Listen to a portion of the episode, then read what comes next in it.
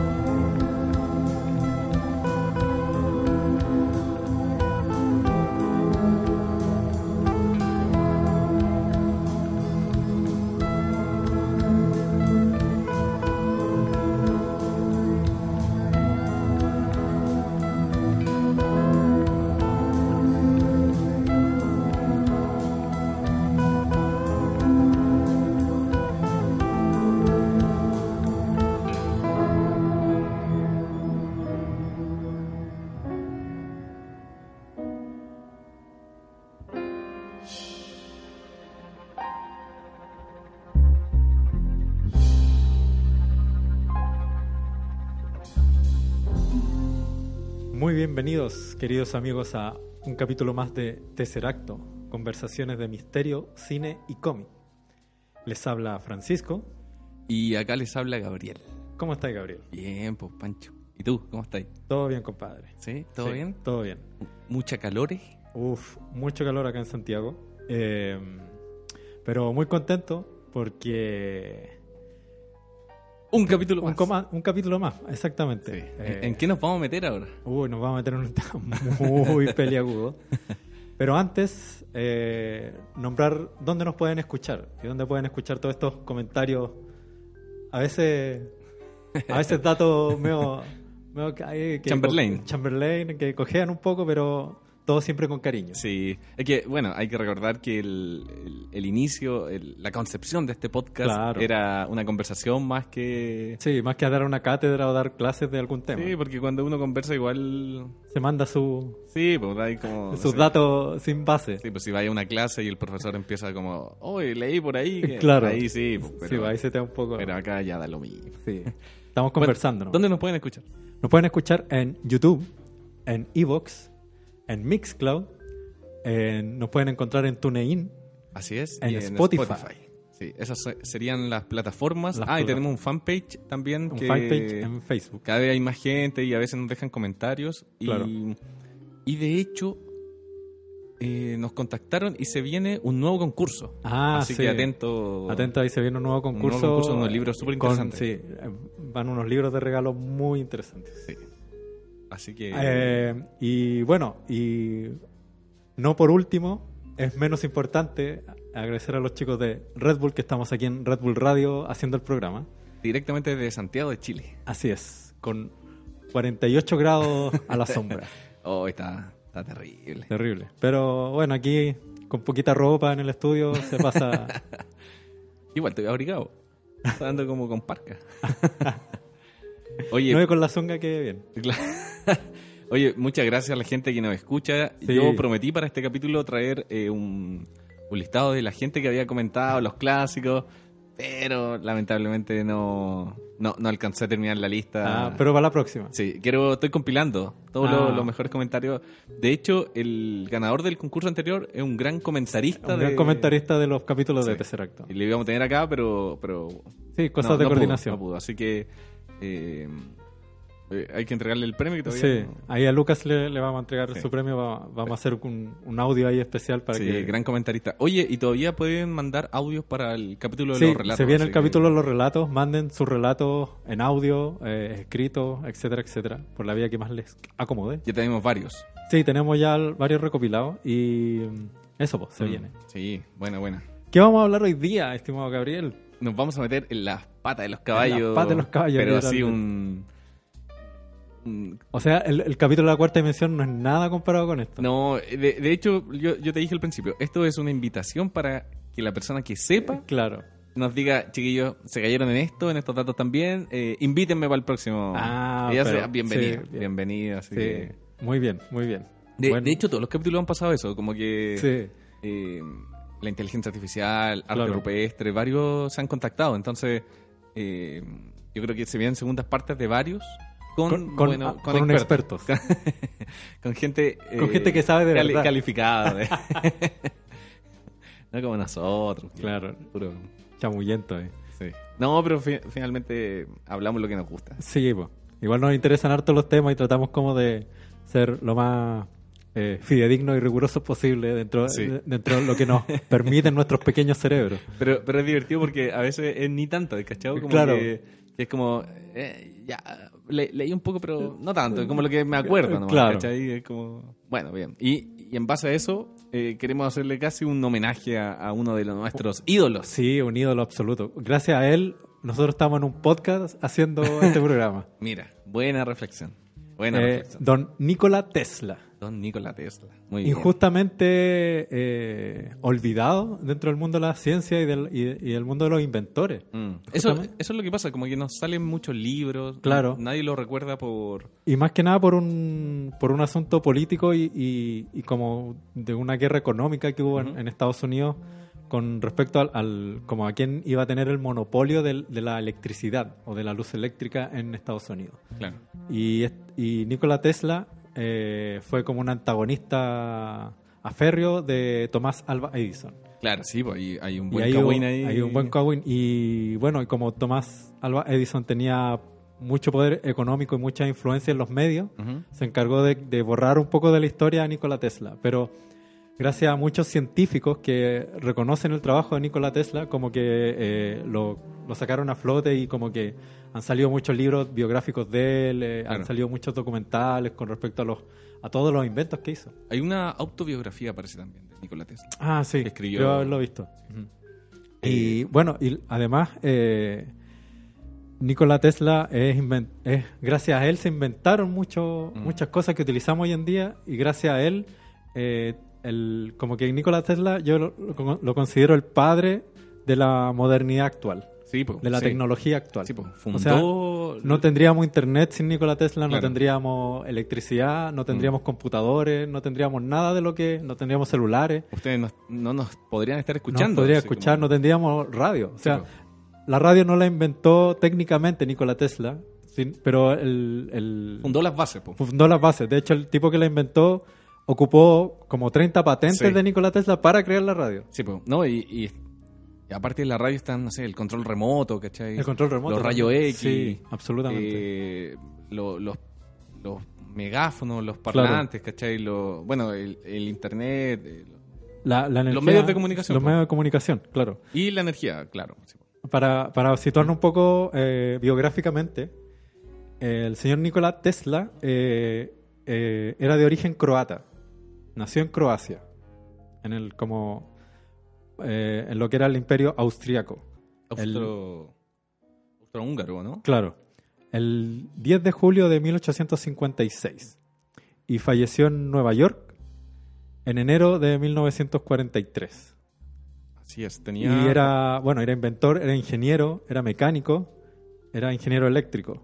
Mm. Y Nikola Tesla en su juventud, él eh, de hecho admiraba mucho a Thomas Alva Edison y como que eh, le escribió una carta, como que quería trabajar con él y todo. Y eh, viendo que ya, como a esa temprana edad, Nikola Tesla como que ya tenía algunos inventos a su haber. De hecho, él había inventado un motor eléctrico.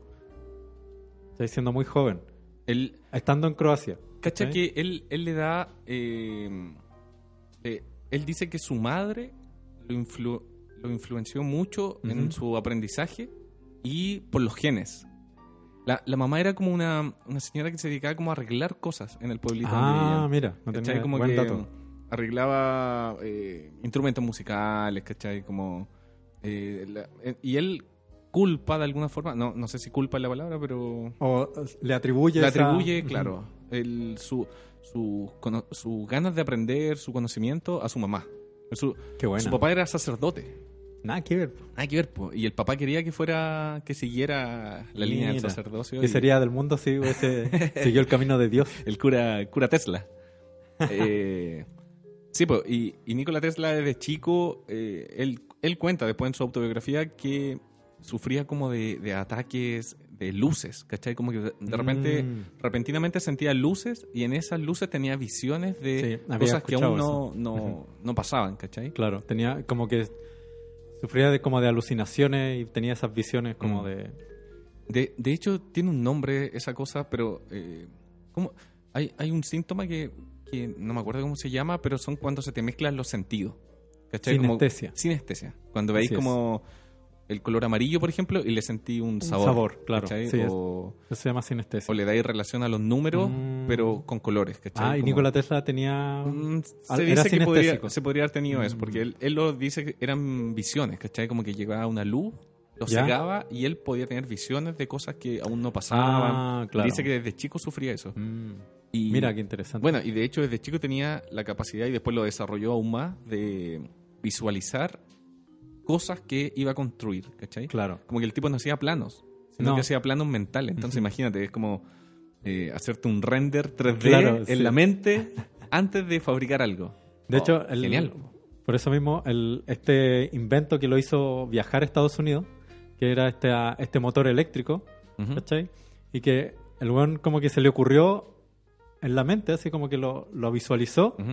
y, y estaba como sentado en un parque y lo pescó un palo y lo dibujó en la tierra. así. Claro, pues era para que no se lo olvidara. el- el esquema así, y era un esquema súper simple. Y es, y es una idea tan genial y es un, un mecanismo que se ocupa hasta el día de hoy en los motores de todos los eh, Ah. de las lavadoras, de las licuadoras, Oh. de todo se ocupa el, el mismo esquema. Así no ha cambiado absolutamente nada. Lleva más de 100 años ese patente Oh, y ha servido para todo. claro. Es realmente increíble. Y es un. El motor eléctrico funciona de la siguiente manera: tiene como un cono o un cilindro dentro, en donde hay como una vara que tiene eh, dos polos de metal. ¿cachai? Y alrededor tiene una bobina que eh, tiene eh, conductores magnéticos, Ah, sí, sí, ¿cachai? sí.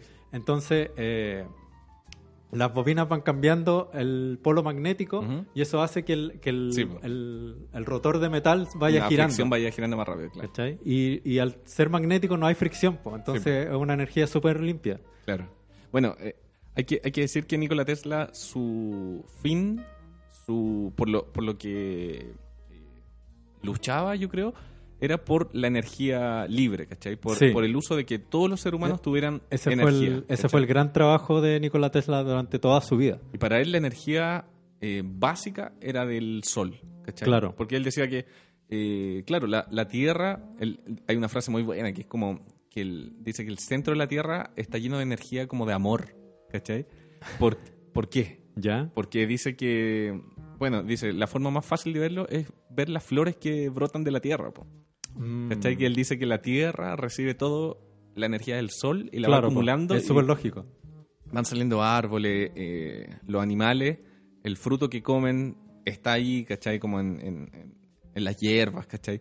Cuando las hierbas medicinales, pues, ¿cachai? También dice como de, de, de la naturaleza tú puedes sacar hierbas para curar, hierbas para... de todo, pues, Claro. Una mirada muy naturalista de las Sí. cosas, ¿cachai? Qué buena, ¿eh? El- el- es buena esa frase porque dice Sí, como po. en el centro está lleno de energía de amor porque claro, todo brota de la tierra, Claro. pues, ¿cachai? Como, eh, pero es, es buena la visión Sí. de la energía que tiene. Y, y- no, claro, o sea, Nikola Tesla también parte de, de- de algunos planos, no sé si de patentes propiamente tal, pero de algunos planos de Nikola Tesla ayudaron como para el desarrollo de la energía solar hoy en día también. Sí, pues sí. Entonces, eh, o sea, como te digo, el padre de toda la tecnología actual. Nikola Tesla, Nico- el Nikola Tesla El Nikola Tesla. le, le, le iba muy bien en el colegio. De hecho, lo, después lo iban a meter a estudiar, ¿cachai? Como a, la- a una universidad y todo. Y en esa época el imperio austrohúngaro tenía muchos conflictos, eh, guerra y claro, así. sí. Y llegaron los milicos a buscarlo a la casa, a Nikola ¿En Tesla. serio? Sí. Wow. Y él se escapó. Oh. Se escapó a un bosque. Ya. Se fue, se fue. Ah, mira, antes recuerdo que cuando chico estuvo al borde de la muerte por una enfermedad muy extraña. Wow. Y cacha que su papá, y, y- y aquí está por qué después iba a entrar a la universidad, eh, estuvo al borde de la muerte y su papá ya se le había muerto un hijo Mm. y él como que, como era sacerdote, rezó a Dios y pidió y dijo, si se, si se cura mi hijo, yo voy a hacer todo lo posible para darle la mejor educación que... Ah, y ya. Nikola Tesla se curó entonces el, no le quedó otra que... Cumplir su palabra ante sí, Dios. Y, y tra- y- y tenía como todas las lucas y era para Nikola Tesla. Wow. Y después llegaron los milicos y él se tuvo que... No quiso ir al, al- al ejército porque... Claro. ¿Para qué iban a buscarlo? Sí. Pues, carne de cañón, pues, pa-. Sí, pues lo iban a poner en la Ah, de los primeritos. Claro. Claro. anda con un, con un corta uña. Claro. a pillarte. Y, y, se escapó, y se escapó y se escondió en un bosque y ahí vivió mucho tiempo. Y ahí es donde se dedicó a leer mucho. Mm. Imagínate, porque está ahí Wow. escondido en una cabaña, en el Qué bosque. increíble todas las, todos los hechos que, que como que coincidieron sí, para como formar el camino de Tesla. Claro. Bueno, él, cuando viaja a Nueva York a, la- a trabajar con Tomás Edison, Tomás Edison le dice, encontró tan genial esta perfección del motor, ¿cachai? Del motor eléctrico.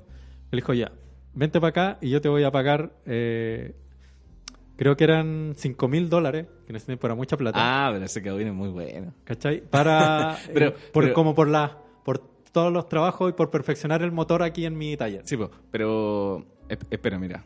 Eh, hagamos la línea de tiempo. Ah, ya. Sí, completemos Porque la me, línea de tiempo. Me gustan estas dos, eh, como las películas, ¿cachai? Sí, Cuando po. está como en la actualidad y después vuelve a los pasados del Claro. recuerdo. Así como, Sí, sí, dejémosla ahí y ahí volvemos al... eh, Como True Detective. Oh, que no la he visto, la última. Lo vamos a bajar hasta ahí nomás. Oh. Prometo, pero cacha que la tengo en el computador y voy bajando los capítulos, van saliendo. Pero En- no en la he esa visto. página que me mandaste. voy, voy bajando los capítulos mientras van saliendo y los tengo con subtítulos y todo en carpeta y no. Oh, qué imbécil. Que se me echó a perder el computador también. Ah, de veras. Mm, sí. Pero lo respaldé, así que Ah. Bueno, por lo- yo igual los tengo los tengo guardados, así que cualquier cosa ahí me lo. si, al- si alguien quiere, Pancho tiene unos links súper buenos. O son secretos. No, no son secretos, yo los ¿No? comparto. A ver, Sí, esa los página. No, esa página donde están. Aquella página. Aquella página Oh, está, muy es muy buena. muy buena. buena selección de películas y de series. Sí. Ah, bueno, ahí la voy a, ahí, ahí la voy a tirar. Mira, el, Ahí la voy a tirar. como en el capítulo de cuando vino Pablo, algunos Sí. dejaron hashtag eh, Pablo bien. Pablo, bien. sí. Entonces ahora el que quiera esta página secreta que, que hay un, oh, no, un mensaje. ¿Qué- qué- Eh, qué- un contra- que pongan, una contraseña. eh, un- eh, Pancho juegue. Pancho juegue. Pancho juegue. Y ahí Pancho va a Hashtag dejar- Pancho juegue. Sí, ahí va a dejar Pancho. Es buena esa página. Sí. Yo volví a ver muchas películas gracias a esa página. Sí, yo igual. Eh, bueno, Bueno, pero El- volvamos al... Sí, pues, en, es- en estos juegos de, de línea de tiempo, Sí. Nikola Tesla después pasa la guerra y todos, logra salir y se, se mete a estudiar eh, ingeniería eh, en electricidad, sí, algo así. energía, en- ingeniero eléctrico. Y, y le va muy bien el primer año. Eh, se saca muy buenas notas. De hecho, el loco se pasaba estudiando desde las 3 de la mañana a las 11 Era muy de la mateo. mañana. Sí. De hecho, de la universidad le mandaban cartas al papá, le decían, oiga, su hijo es muy seco, se saca las mejores notas, pero estamos muy preocupados porque estudia mucho. Claro. ¿Cachai? Como, estamos preocupados por su salud. Y, de hecho, eh, Nikola Tesla le iba muy bien, pero en el segundo año tenía una gran afición a los juegos. Era un ludópata. Ah. Entonces se mete, eh, se mete en la bola de los juegos. Eh, Yo creo que por esta misma cosa como de, de esta mente tan matemática y tan científica, le Mm. llama mucho la atención los juegos, las probabilidades y todo eso. Mira, Esa- todo, lo, Sí. todo lo de los juegos es muy matemático. Sí, po. Sí. Y entonces, claro, puede ser, po. Sí, yo creo que por ahí... le- Sí. y, y, pierde, y pierde mucha plata, y pierde la plata que le, Oh. que le daba el papá como para para estudiar el próximo año, eh, pierde, bueno, pierde una beca también, tenía un- estaba becado. Chuta. Y el loco cayó en, en la depresión y cayó en los juegos, pues. Se, siguió más metido en los juegos. Pero Nikola Tesla, ¿qué te pasó? sí, pues todos tienen su lado oscuro. Sí, po. Y él, cacha, cacha la, la, la genialidad del loco. Dice, bueno, si estoy cagado de plata eh, y ya me voy a salir de, de la universidad, voy a recuperar toda la plata que debo jugando. Y el tipo apuesta y la recupera. Oh. La recupera y paga la universidad, le paga la plata al papá, le paga todo eso, pero eso también le resta tiempo de estudio, entonces le empieza Claro. a ir muy mal. Mm. Y el loco finalmente una decide cosa por otra final, claro. claro. Y de hecho no vuelve a su, a su pueblo natal, sino que se va a otro lado a trabajar y, y ahí está trabajando así como en cualquier lado, ¿cachai? Y el papá después decide ir a buscarlo. Ir a buscarlo y decir, oye, Nicolás, ¿qué te pasa, weón? Si, eh, vuelve a nuestro pueblo, Claro. nadie te va a decir, ay, él no, sabes que me fue mal, perdí plata y se sentía muy culpable. Mm. Eh, y de- de- Y finalmente no vuelve, el papá era viejito ya. Y cuando, cuando él vuelve a su pueblo, de- a los años después, Claro. el papá muere al mes. Oh. Entonces ahí eh, se queda sin su, el papá era el sustento. po. claro, po. Era bien flojo Nikola Tesla igual. Es que el- el- ese tipo de, de personas, yo creo que Nikola Tesla estaba como más preocupado de otras cosas, Sí. como que no le interesaba, como nunca, de hecho nunca le interesó como trabajar para ganar plata. Mm, sí, po, es verdad. Como que no, como que esa no le interesaba, como Mm. que él estaba en otra. Entonces, claro, como que si su papá lo ayudaba económicamente, él, Mm. Sí, Quería seguir yo creo con que la- era una suya. personalidad como de, de que el loco no, no quería trabajar, ¿no? claro, O sea, no, su no le mente salía. estaba, su Sí. mente estaba en otro plano, totalmente distinto Sí. al, al de sobrevivir trabajando. Sí, es verdad, yo creo que por ahí va. Mm. Y, el, y, y los tíos son los que le, le dan las lucas para que el tipo después se vaya a estudiar a una buena universidad. Ya. Y, mm, y claro, después entra a trabajar en una, en una empresa como que hacían teléfonos, estaban recién partiendo. Sí. No, algo eléctrico y como que lo, lo mandaban a hacer lo- las cosas más chicas nomás. Sí. Así como, ah, puta, arréglate unos cables, ¿cachai? Y él decía, oye, metía la cuchara, pues, oye, ¿y esta máquina se puede arreglar? ¿Cachai? Como- Buena. Y el loco le decía, puta, si querí, hazla. Claro. Y luego se pasaba toda la noche arreglándola y en la Nicolás mañana- juegue. el Nicolás y en la mañana la tenía lista y era como Buenísimo. Entonces, Sí, así había se hizo- escuchado esa historia. se hizo una fama como de, de genio en, en en el mundo eléctrico y de hecho había una sucursal de la fábrica de Edison en París. Ah, ya. Entonces lo recomiendan para allá y de hecho hay una carta que es muy buena que es de su jefe que dice, eh, o, o en la carta que parece que después le dieron para ir don- a Estados Unidos, claro. que dice, conozco dos personas muy secos en Sí, el mundo esa es la de, carta. de la electricidad. Claro. Usted, eh, refiriéndose a Edison, Edison y y este, este joven.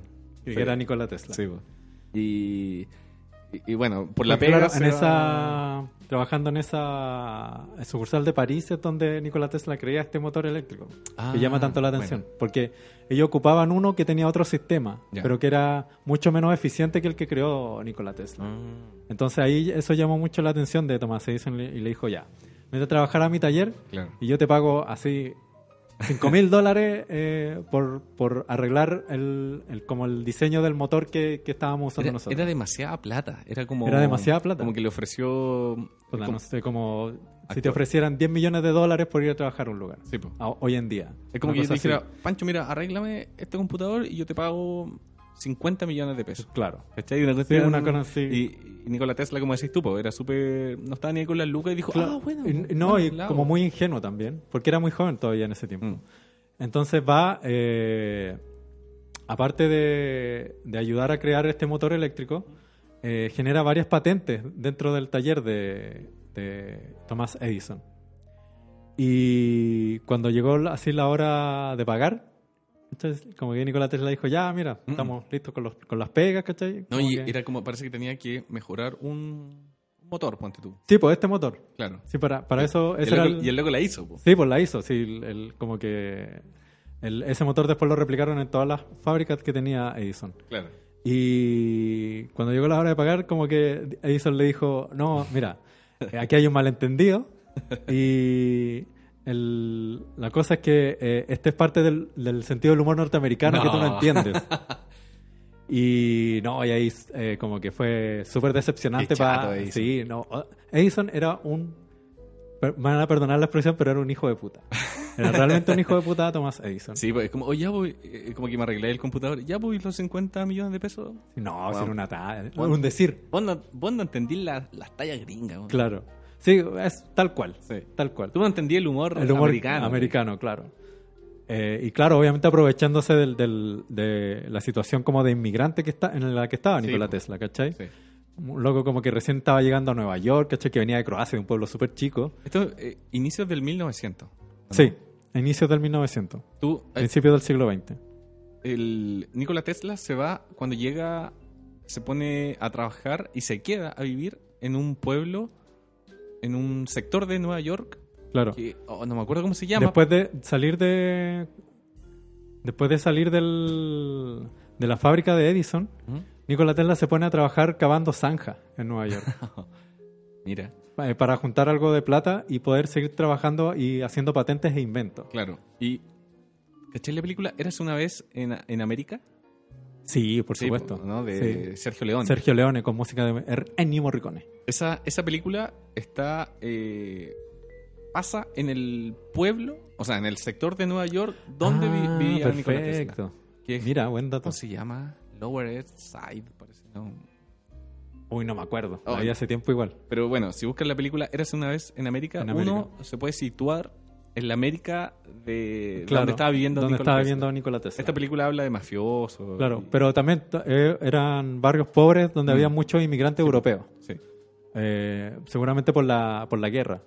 claro, claro. Y Italianos llegaban. sí, muy- claro, mucho italiano, lo, eh, eh, de Europa del Este también. Mm. Bueno, el mismo Tesla que estaba en el, el Imperio Austro, Austro- húngaro, que después pasó a ser Croacia actualmente. Claro. Y, y claro, pues eh, se dedicó a trabajar como haciendo zanja para poder, Hacha. para poder como pagar un departamento y Mm. seguir haciendo patentes. Y la cosa es que crea en ese tiempo lo que se llama la bobina de Tesla. Ah, claro, la Tesla famosa bobina de Tesla. Y, y- y la bobina de Tesla es como el símbolo de, de, toda la, de todo el trabajo y de toda su idea Mm, para eh, compartir energía de forma gratuita a todo el mundo. claro. Y era una como una especie de cilindro gigante que más de alguno lo tiene que haber visto en alguna película, en alguna Mm. o en algo, en donde tú lo prendí y, y como que empiezan a salir rayos de ahí. Sí. Es muy es muy Como como peligroso. Cinematográfico. Claro, muy cinematográfico.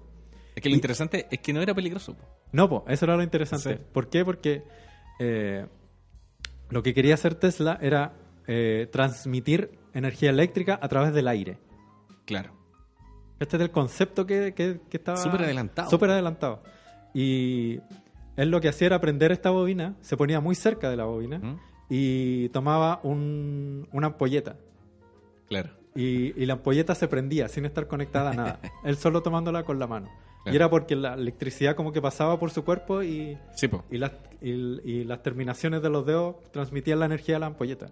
E- Esa es la diferencia de la corriente alterna y la corriente continua. Claro, y ahí vamos a la, a la gran pelea que tuvo después con, con Tomás Alba Edison, ¿cachai? Porque Tomás Alba Edison estaba trabajando ya en Nueva York eh, como haciendo el, el cableado eléctrico y para la electricidad, obviamente, y haciéndolo con lo que se llamaba la corriente continua. Me da risa que Tesla mirando. ¿Para qué está poniendo cable? Sí, po.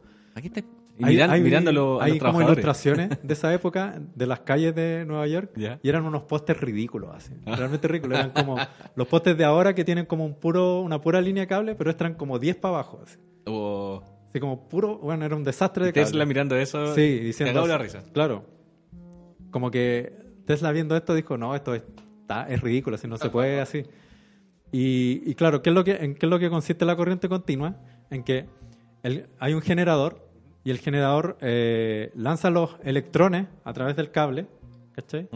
Pero el problema era que, que los electrones al, al viajar a través del cable encuentran mucha resistencia y pierden energía.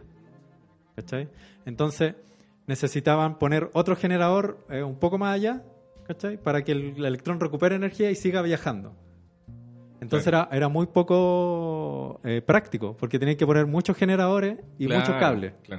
Y eran unos cables gruesos, pues, eran gigantes. Y era peligroso. pues. Y era Si súper peligroso. si te- Claro, porque electrocutabas. necesitaba muchas, muchos generadores para que la cuestión eh, fuera andando. Claro. ¿Qué es lo que hace Nikola Tesla? Lo cambia por algo que él llamó la corriente, con- la corriente alterna. Mm. ¿cachai? Y qué es lo que hace que hay al- en el camino del cable hay varios, eh, hay varios electrones. Y lo que hace el generador no es enviar los electrones en una pura dirección, sino que lo envía hacia adelante y hacia atrás. Ah, perfecto. Hacia adelante y hacia atrás. Entonces el electrón no tiene que viajar tantas distancias. Claro, está ahí. Está ahí en el cable. Claro. Y eso, no sé la explicación como científica eh, o, el- o o de ingeniería clara, si lo pueden como comentar eh, después sería genial. Pero de alguna forma esa ese invento de, de Nikola Tesla hacía que, el- que la electricidad no te afectara. Claro. Te podía llegar como un rayo eléctrico y no te causaba Mm. nada. ¿sí? Y era, era genial, po, porque no solo podía, no solo se necesitaban cables muy delgados, Claro. ¿cachai? y menos cables, sino que también la podía transmitir a través del aire con, con la bobina de Tesla. Sí, po. La, la bobina de Tesla se, se entiende muy bien cuando pensáis en, eh, porque entraba la corriente y salía aumentada con mucha más fuerza y no era dañina, ¿cierto? Sí. Eh, se entiende muy bien cuando, cuando tú abrís una manguera, por ejemplo. La analogía de la manguera es muy buena. Cuando abrís la manguera y sale el agua, Sí, eh, sale un chorro normal. Normal, y claro. gira a través de la, de la manguera, De la el manguera. agua y sale. claro. Eh, pero cuando tú le ponías esas como boquillas que venden como para que el agua salga, o le ponías el dedo, que cuando Claro, para dedo- que salga con más presión. Eh, esa pura boquilla hace que el agua, el chorro sea mucho más fuerte Claro. y salga mucho más lejos. Claro. La bobina de Tesla hacía lo mismo pero con la corriente. Era como- Exactamente. Era el mismo en- en- principio. entraba lo preciso de, de electricidad y salía, se aumentaba mucho más. Claro, el, con, un, con un mismo voltaje, ¿cachai? Tú, Mm. podías, tú podías enchufar la bobina Tesla a la corriente, al enchufe, Claro. común y corriente. Y con el mismo voltaje, el- la bobina lo que hacía era como, entre comillas, generar presión para que eh, saliera un, una energía eléctrica mucho más potente Claro. con el mismo voltaje. Claro. Genial, absolutamente genial. Las bobinas de Tesla actuales son bacanes. Son Hay, hay algunos, como- sí, hay algunos que han creado unas bobinas gigantes, Sí. pero gigantes. Y bueno, al- hay fotos, ilustraciones de Tesla, también con bobinas gigantes creadas por él, en donde él está Mm. como sentado al medio con un montón de rayos. sí. y, él, y él como leyendo el diario, así Sí. como... Y, y ahí es donde eh, ocurre la gran discusión y la gran Claro. el, el enfrentamiento de las corrientes. El que- enfrentamiento de las que es corrientes. cuando está esta feria, feria como en Chicago, Claro, y había que iluminarla. Sí. Y ahí empieza la competencia entre Edison y Tesla. Claro, ¿Quién, estaban- la, quién la ilumina? Estaban compitiendo por, por la concesión, entre comillas. Claro, Eh, ¿Quién iba a ser el, el- el que iba a iluminar, iluminar eléctricamente toda esta feria? sí, pues, y ahí hacen una demostración, ambos. Claro. Y, y claro, pues, cuando Gana, gana Tesla, gana obviamente. Tesla porque toca la corriente y no le pasa nada. Claro. Como, Y, y- y era mucho más eficiente el, el sistema de Claro. Tesla. Con menos cables, todo eso. y no, metí- no emitía ruido. Y no metía ruido La también. Edison de haber sido uno. Porque el- la S necesitaba muchos generadores. Imagínate. po. ¿Cachai? El- el- con el de- sí, po, y el de Tesla solamente uno y podía iluminar todo el, toda la feria. Genial, pues genial. Así que era de, hecho, mucho mejor. de hecho, la gente, algunos lo tildan como de brujo, de que hacía sí, brujería. po, que hacía brujería. Hay, hay, un, hay un invento que hace cuando dicen que el primer control remoto que se inventa, ¿Ya? que el tipo se para en el puente de un río y con un control remoto, que me imagino que haber sido mu- mucho más grande que los de ahora, maneja un barco, un barco pequeño. Ah, hoy no sabía eso. Y la gente lo tilda de, de brujo. Algunos le dicen que tiene un mono amaestrado dentro del barco manejándolo. Maravilloso. Eh, eh, y, y lo tildan de que está haciendo brujería. Y él, Claro. él hace el- la demostración y la gente queda adentro, wow. viendo un barco que se mueve solo. De hecho, después esa tecnología se la ofrece a los militares, porque él tenía la Mm. idea de que esa misma tecnología podría servir para tirar misiles submarinos. Ah, sí, pero ya muchos Y- años adelantado. Y los militares tangiles no lo pescan. Wow. Le dicen, no, estás loco, no, no vamos a ocupar eso. Y no lo ocupan. Wow. Cacha, po. Y, ahora- y actualmente. Al cual como- es la base de la tecnología militar, pues. Sí, po. Increíble. Bueno, y el y como decíamos antes, la, la bobina Tesla era como el gran símbolo del trabajo de Tesla porque, Mm. claro, lo que quería hacer él, era transmitir energía eléctrica a través del aire a todas las casas del, de, por ejemplo, de Nueva York, de una ciudad. Claro. ¿sabes? Y eh, él era tan adelantado en su idea de que no solamente quería transmitir energía eléctrica, quería transmitir imágenes y sonido. Cacha, po. Cacha. Eso era el internet, pues, weón. Sí, po. ¿Cachai? Las ondas de radio, las ondas de televisión, la- el wifi. Eso era, un- era una idea, un, un, un proto-internet. De hecho, él al. a un sistema de comunicación de haber sido un. ¿Cómo se llaman estos? Me, ¿Mecáfono? No, ¿cómo se llaman? Los mecanógrafos. No, esto, Ah, lo, como las máquinas de escribir, po. no, pero de comunicación. Ah, el, el del código Morse. ¿Sí? Eh, Telégrafo. Telégrafo. El A, un- telégrafo. a una especie de telégrafo le, le puso como unos parlantes, una cosa así. ¿Ya? Y la cuestión era como un proto celular, ¿cachai? Como, porque tú escuchabas a la persona como con parlantes, ¿cachai? Como, Ah. Y podías hablar también como... Era como a, a un teléfono. un mano antes- libre, Sí. pero prehistórico. Así. Qué buena. Qué No, genial. como decís tú, pues, el tipo yo creo que Muy- estaba no, demasiado estaba adelantado. demasiado adelantado. Incluso estaba demasiado adelantado para él mismo. Sí, yo creo eso. como que el, el- eh, nació en el momento Mm. como demasiado arcaico para la tecnología Mm. y como que su mente no le... Era demasiada la idea como para poder concretarla en ese momento, yo creo. Hay, hay un El mundo no estaba preparado para Tesla. Mm, hay un documental, eh, bueno, y por eso también como muere también. Claro. Muere... Bueno, él, después de la feria eh, Sí, consigue, la línea de tiempo. sigue como para cerrar el, como la, la vida de Tesla, consigue un contrato con Lighthouse, ¿cachai? Mm. de un propiedad de un millonario y eh, él empieza a trabajar en esta idea de esta, de esta bobina de Tesla gigante para iluminar todo un pueblo con electricidad sin cables. De hecho, él pensaba en iluminar todo el mundo. Sí, pues ese era su objetivo final, Él decía iluminar como todo que el mundo. por eso tenemos, eh, o sea, energía para todo el mundo. Claro, po. Porque él, él decía, tenemos una atmósfera que permite enviar electricidad, a través de ella. Así es. El tipo decía, voy a... eh, bueno, eh, la relación con los números que vamos a hablar más Claro. adelante, el tipo encontró puntos en el mundo donde podía poner Mm. estas bobinas gigantes eh, y conectar todo el planeta. eh, de hecho, tenía relación con la línea del Ecuador. Wow. Hoy que sería genial como una especie de futuro alternativo donde Tesla Oh. hubiese logrado su objetivo. El, el tipo decía que la Tierra podría tener un anillo como Saturno, Claro, pero de energía. De energía. Qué Por la línea del Ecuador. Cacha. Wow. Bueno, y el- lamentablemente ya en esa época como que Tesla empieza a un poco a arrancársele los enanitos para el bosque. como que, eh, como le decíamos, su mente era tan adelantada que ya como que le empieza a jugar en contra. Tesla tenía un poco de tras- trastorno obsesivo compulsivo. ¿Mm? Eh, también est- esta cosa como de miedo a los gérmenes. eh, ten- eh, ya como que empezaba a desvariar un poco. de hecho, tenía una obsesión con las palomas. sí, pues. Como que él, él- vivía en un departamento en un hotel en Nueva York y en el como en la ventana de su departamento tenía una especie de mini Pajarera. hospital, no, era como un Ah, hospital para palomas. El tipo re- recogía palomas heridas y, la, y las curaba, le arreglaba las alas y todo. Y llegó a tal extremo su obsesión con las palomas que se enamoró de una paloma. Sí, pues como Él, él nombraba, una- sí, pues, él nombraba una paloma como si fuera su esposa. Hay unas cartas de amor a la paloma No. y todo, sí. Y era así como ya totalmente desvariando y ya como que escribió un, como una columna para el New York Times eh, eh, diciendo que él recibía eh, mensajes de Marte. Ah, sí, pues. Mensajes de Marte y que le llegaban mensajes de... De, ¿De lo- Venus o Marte? Decía. creo que era de Marte. Ya. Sí, había, había leído que era de Marte y, y que le daban como, co- eh, como visiones de, de la tecnología que iba a ser en el futuro. Mm.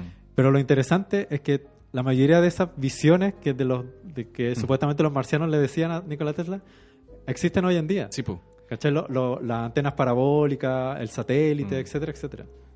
El, claro, el, eh, el tipo eh, tenía unos estudios donde trabajaba que eran en Nueva York, Claro. eh, pero después se, tu- se tuvo que ir de Nueva York porque sus experimentos eran tan gigantes que molestaban a los vecinos, por Sí, ejemplo. que Entonces el tipo ahí se muda a, a este taller gigante que queda como en Colorado. En Colorado, sí. Como, Tiene un nombre. como en el campo. No me acuerdo, ese tiene un nombre ese taller como. Spring. eh, Oh, sí, no, no sé. sí, no me acuerdo ahora. Eh, pero los talleres de, de Tesla en Colorado. claro. Y, y ahí es donde sale este galpón gigante que parecía un establo con esta torre monumental Claro. y, y el tipo Colorado Springs. Colorado Spring. El, tú nombraste hace un rato un tipo que, le, que se asoció con Tesla que le financiaba todas estas cosas. Claro. Y, y claro, en, en esa época había otro tipo que había inventado, o sea, que estaba descubriendo la radio y muchos avances, todos con patentes de Tesla. Y entonces este tipo no me, pucha, no me acuerdo el nombre, soy muy malo. Eh, si me acuerdo lo digo. Ya. Pero este tipo, que era mucho más joven que Tesla, le empieza a ir mucho más bien y todo lo, todo la, todo lo que financiaban los proyectos de Tesla se empiezan a ir, ¿cachai? Claro. De hecho, Tesla, Ah, eh, Marconi. po. Marconi. el, Sí, sí, el sí, creador de la radio. Sí, po. eso, eso fue que él, él con todas las patentes de con Tesla. todas las patentes de Tesla. Y claro, y Lighthouse como que eh, eh, vio que Tesla estaba entrampado Mm. en este gran proyecto que no avanzaba y Marconi ya había desarrollado la radio con los mismos patentes de Tesla. Mm. Entonces como que le corta el presupuesto a Tesla, ¿cachai? Sí, po. Mira, es que de hecho tú dijiste algo que, que yo creo también, eh, dijiste hace un rato, Tesla tenía estas visiones a futuro Sí. que yo creo que eso mismo le jugó en contra eh, brígidamente, porque yo creo que este tipo se adelantó tanto en su pensamiento de todo, ¿cachai? Como que el, el tipo, de, todas las cosas que reflexionaba, estaba muy adelantado. Por Sí. ejemplo, hablaba de las mujeres y el tipo decía, va a llegar un, un momento en que las mujeres eh, van a tener el poder, ¿cachai? Van a ser iguales a los hombres, pero después van a ser mejores, ¿cachai? Como el tipo en detalles mínimos estaba muy avanzado. Yo creo que en- entre sus visiones, que han sido como razonamiento y quizás Claro. estado alterados de conciencia, eh, pudo visualizar el Internet, por ejemplo. Claro. No, le- no tenía un nombre. ¿Cachai? Pero tenía la idea base de transmitir toda esta información a través del aire. Entonces, eh, eh, estas visiones que algunos se aventuran a decir que casi que eh, eran contactos extraterrestres. ¿cachai? Yo creo que el tipo se adelantó tanto, estaba tan adelantado a su época, que eso le jugó tan en contra porque Claro. quería construir esta torre para alimentar a todo el mundo con, con energía libre, ¿cachai? Claro. Que no, no cobrar por energía. Y eso actualmente, claro, po, se, se puede hacer, todos tienen internet y todo, bueno, no es energía libre, pero él, su, su visión del mundo adelantado era tan bacán, tan adelantado, que en su momento le trataba de explicar eso a los locos. Así, bueno, Sí, po. y no tenía los medios. No, imagínate la, la, la frustración. Es como, eh, imagina un mundo con energía libre. Loco, hay que construir una torre de 50 mil millones de dólares. El- mucho- pero no tengo plata para Claro, darte. Así sí. como... El- muchos científicos hoy en día eh, como que dicen que, claro, otra de las cosas que jugó en contra a Nikola Tesla es que eh, tenía, tenía una base muy buena, ¿cachai? Tenía una idea muy genial y muy adelantada a su tiempo, pero eh, este, esta cosa como obsesiva de Tesla como que le jugó también en contra y no supo concretarlas de forma práctica al, fin, al final de sus días. Es que por El- eso... el- como claro, como que se vio entrampado en este proyecto de esta torre gigante Ah. y a lo mejor la solución era mucho más simple desde otro punto de vista, pero él estaba Mm. tan obsesionado con esto de la torre que, que le jugó en contra, porque era un proyecto que en ese tiempo eh, monetariamente era casi imposible de hacer. Es que, eh, im- imagínate tener una visión actualmente. Tú, decís, Claro. Tú tenés la visión y decís, eh, loco, es muy fácil entender la cuarta dimensión. Claro. Está todo en la mente de uno. Y después volví al presente y le empecé a explicar a la gente, "Weón, es muy fácil estar en la cuarta dimensión, que- y, y no tenéis los medios para No, po. explicar. Y es como, yo creo que eso mismo te hace... eh, él sabía una verdad tan Mm. brígida de futuro Claro. que no sabía explicarla para al momento donde estaba. Sí, Entonces, ¿no? Y claro, y, ya que- se le estaba yendo la vida también. Sí, pues, pues, ya- y lamentablemente murió en la pobreza máxima. Las Y- patentes ya como que no, no las renovó, No. Algunas claro. las vendió para pagar Pa- arriendo. Sí, así po. como... Y, y claro, y, y- gracias a una campaña sucia de, de, de Tomás Edison Sí, contra la corriente alterna, Mm. en donde, cacha, lo, de nuevo, perdón el término, pero cacha lo hijo de puta que era Tomás Edison. Hizo una campaña a través de los medios y lo que hacía era electrocutar elefantes y animales Oh. para demostrar que la energía alterna era peligrosa. Mira la tontera, güey. Qué weón más penca. Súper penca. Mira, si me estáis escuchando, Y algún descendiente. Claro. Y, el- y claro, y eso hizo que, que al final Nikola Tesla terminara en el olvido, lamentablemente. Hasta ya, eh, hasta hace unos años que por suerte como que muchos científicos como que retoman el nombre de Tesla y lo ponen en el sitial que se merece. Marconi también, po. Hizo... Sí. eh, ocupó todas las patentes de Tesla para hacer un invento que era de Tesla. Era de Tesla al final, sí. Y, as- y así hay mucho, hay muchas cosas Sí. que Tesla eh, en uno de sus estudios se, se incendió y que y perdió muchas Ah, cosas. Mira, imagínate las Y cosas que entonces. Llegaba, llegaba un cabro joven y decía, bueno, inventé, em, no sé, un parlante, por ejemplo. Claro. No, no sé. Eh, inventé, no sé, la, la centrífuga. Claro. Y Tesla decía, loco, eso yo lo inventé hace eh, 20 años atrás. Claro, Y ya, ¿y dónde están los papeles? Sí, como, porque no lo tengo, pues se me quemaron. Claro. ¿cachai? Como, o los perdí, o nunca lo patenté. Mm. Pero sí, pues ahora ya hay como gente que ha, ha investigado toda su vida y, toda- y toda la obra de Tesla y se reconocen todas las, las grandes bases inventivas de Mm. Tesla que son las que eh, ocupamos hoy en día. ¿Vamos a un tema, maestro? Ya, pues, vamos... Eh, ya, vamos a poner un tema. Este yo se lo voy a dedicar a, a Lucas, que ganó nuestro estupendo concurso de Desastre Natural. de editorial. Desastre Natural y que ahí le vamos a entregar los libros. Se llama Lucky Man de Emerson, Lake and Palmer. He had white horses and ladies by the score, all dressed in satin and waiting by the door. Ooh, what a lucky man he was. Ooh, what a lucky man he was. Lace and feathers, they made up his bed. A gold covered mattress on which he was led. Ooh, what a lucky man he was.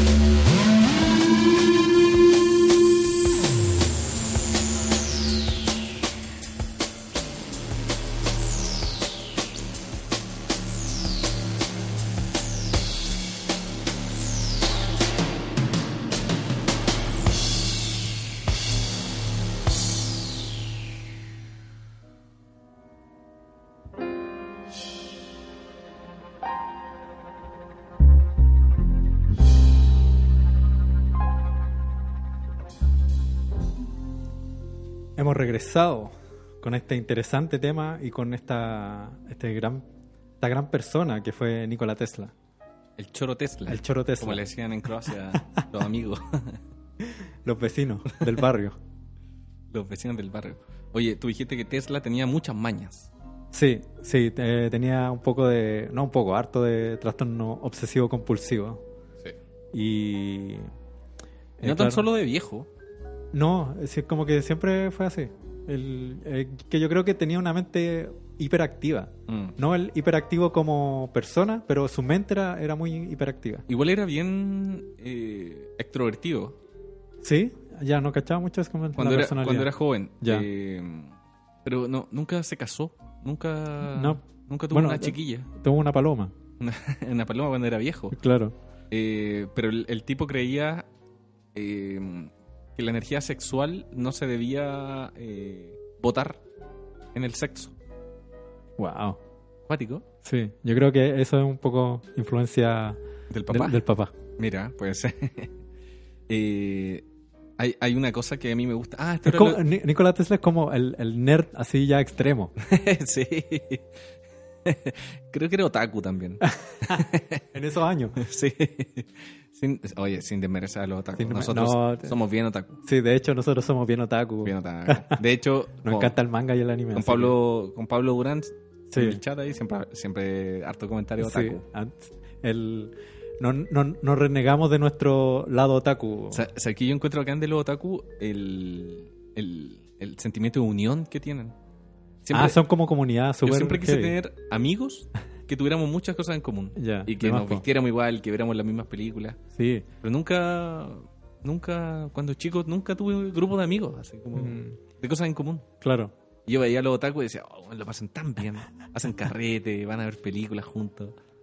Sí, el, el, eh, claro, como que tienen, no, y como que organizan eventos, Sí, son como súper unidos y súper organizados. Eso, Sí. eso es bacán de los ¿no? de Y, se visten de una forma especial. Sí. ¿Cachai? El- Tienen sus códigos, eh, Sí, algunos- aprenden japonés, Sí, pues, es genial. así que no, eh, Siempre quise ser aún más otaku. respeto a los otaku. Sí. Respect. Oye, hay, hay una cosa que a mí me gusta mucho de Nikola Tesla que... eh, Volviendo a Nikola Tesla. Después de este paréntesis Sí. otaku. eh, y hay una cosa que a mí me, me tocó en el alma cuando... Así, así, a ese nivel. Porque Nikola Tesla cree que eh, la energía solar llega hacia las plantas y las plantas hacen el fotosíntesis ¿Ya? y crean una cosa que se llama CHO, que es el CH2O, que vendría siendo los eh, carbohidratos. Ah, ya. ¿Cachai? La, Sí, la verdura, sí, sí. la papa, la, Claro. el arroz, todo eso.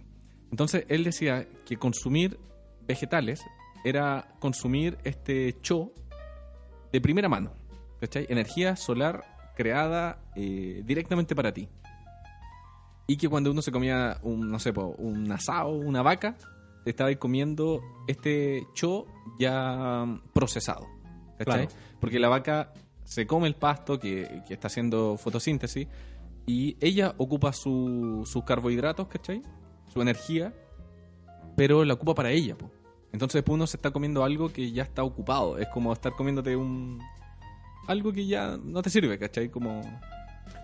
Entiendo el. Entiendo el. No estoy así haciendo una defensa de la carne tampoco, una tontera. No, sí, eres bien defensor de la carne. y, te, hace- y te hace bien mal. No, de hecho, me hace bien mal. Pero entiendo la base, que, que, que- No, que de pues hecho sí, es súper lógica. La, ba- la base, La base es de súper la lógica. energía. porque Claro, la base de la energía, que es súper lógica. Por y eso es como decía que, que... que para él la energía es lo más importante. po. Claro, pero el, claro, yo creo que donde, donde se equivoca un poco Tesla, así en mi, en mi humilde Ya. tribuna, así como ahí en el, en el subsuelo, así como gritando a la Tesla para allá para arriba. Eh, es que como que el, no es que no es que uno esté el- cuando come carne, no, es que esté uno, uno esté consumiendo la energía eh, como Ya procesada. o sea, sí, la estás consumiendo ya procesa, pero no es algo que, que no te sirva. No estás como consumiendo desechos de energía. ¿Cachai? Claro. Sino que, sino que eh, es una transformación, po, como todo en la naturaleza. Por eso las proteínas de carne son distintas a las proteínas vegetales. po, ¿cachai? Claro. Te aportan en distintos niveles. Eh, mm, sí, es que igual... Es de- es- son, son, Claro, son procesos distintos, ¿cachai? Es que igual han encontrado, por ejemplo, eh, ¿cómo se llaman? Hay unas pastillas que te dan una vitamina que te da la carne, que tú puedes consumir diariamente Ajá. y estás recibiendo el misma, la misma energía que... No, de más, que pues, sí, obviamente el, eh, eh, hoy en día se puede sintetizar todos los elementos de los alimentos en, en- en- Claro. en cualquier cosa, ¿cachai? Sí. El- al- a, lo que voy es como eh, dejar en claro que no es que los vegetales sean mejor que la carne ni viceversa, Sí, sino No. que son alimentos que tienen que ser complementarios y, y que todos tienen sus beneficios y, su, Claro. y sus cosas en contra cuando uno las consume en exceso. Sí, ¿cachai? Entonces, eso quería decir. Gracias. No, pero mira, y, que por favor que no me odien los, los veganos porque no, no, no No, quiero discutir con bien, ellos. Yo, de hecho, tengo Son- muy son- buen... Son bien enojones también. Sí, yo tengo muy buenos amigos veganos y yo los respeto mucho. Y de hecho, para mí la comida vegana es lo más exquisito que hay. Mira, de hecho, lo, lo que decís tú es muy cierto, porque el- para mí el problema eh, más grave de, to- de la carne Ujú. es la sobreexplotación de la carne. Sí, el- el- yo, yo sí, no te- tengo te problema, encuentro por razón, ejemplo, te con el encuentro razón. pescador que vive en una isla Claro. y pesca para alimentar a su familia, que de repente llega de visita a su tío y mata un cordero una Claro. vez al año, por ejemplo. Ujú. Yo no tengo problema con eso, a pesar de que están matando animales, ¿cachai? Ujú. Pero la sobreexplotación para mí es un problema eh, Yo terrible, estoy, ¿cachai? yo estoy Porque- absolutamente de acuerdo contigo. Se genera, hay un problema, es un gran problema, claro, de la sobreexplotación, es un, es un gran problema de la, de que se produce más de lo que se consume, Mm. ¿cachai?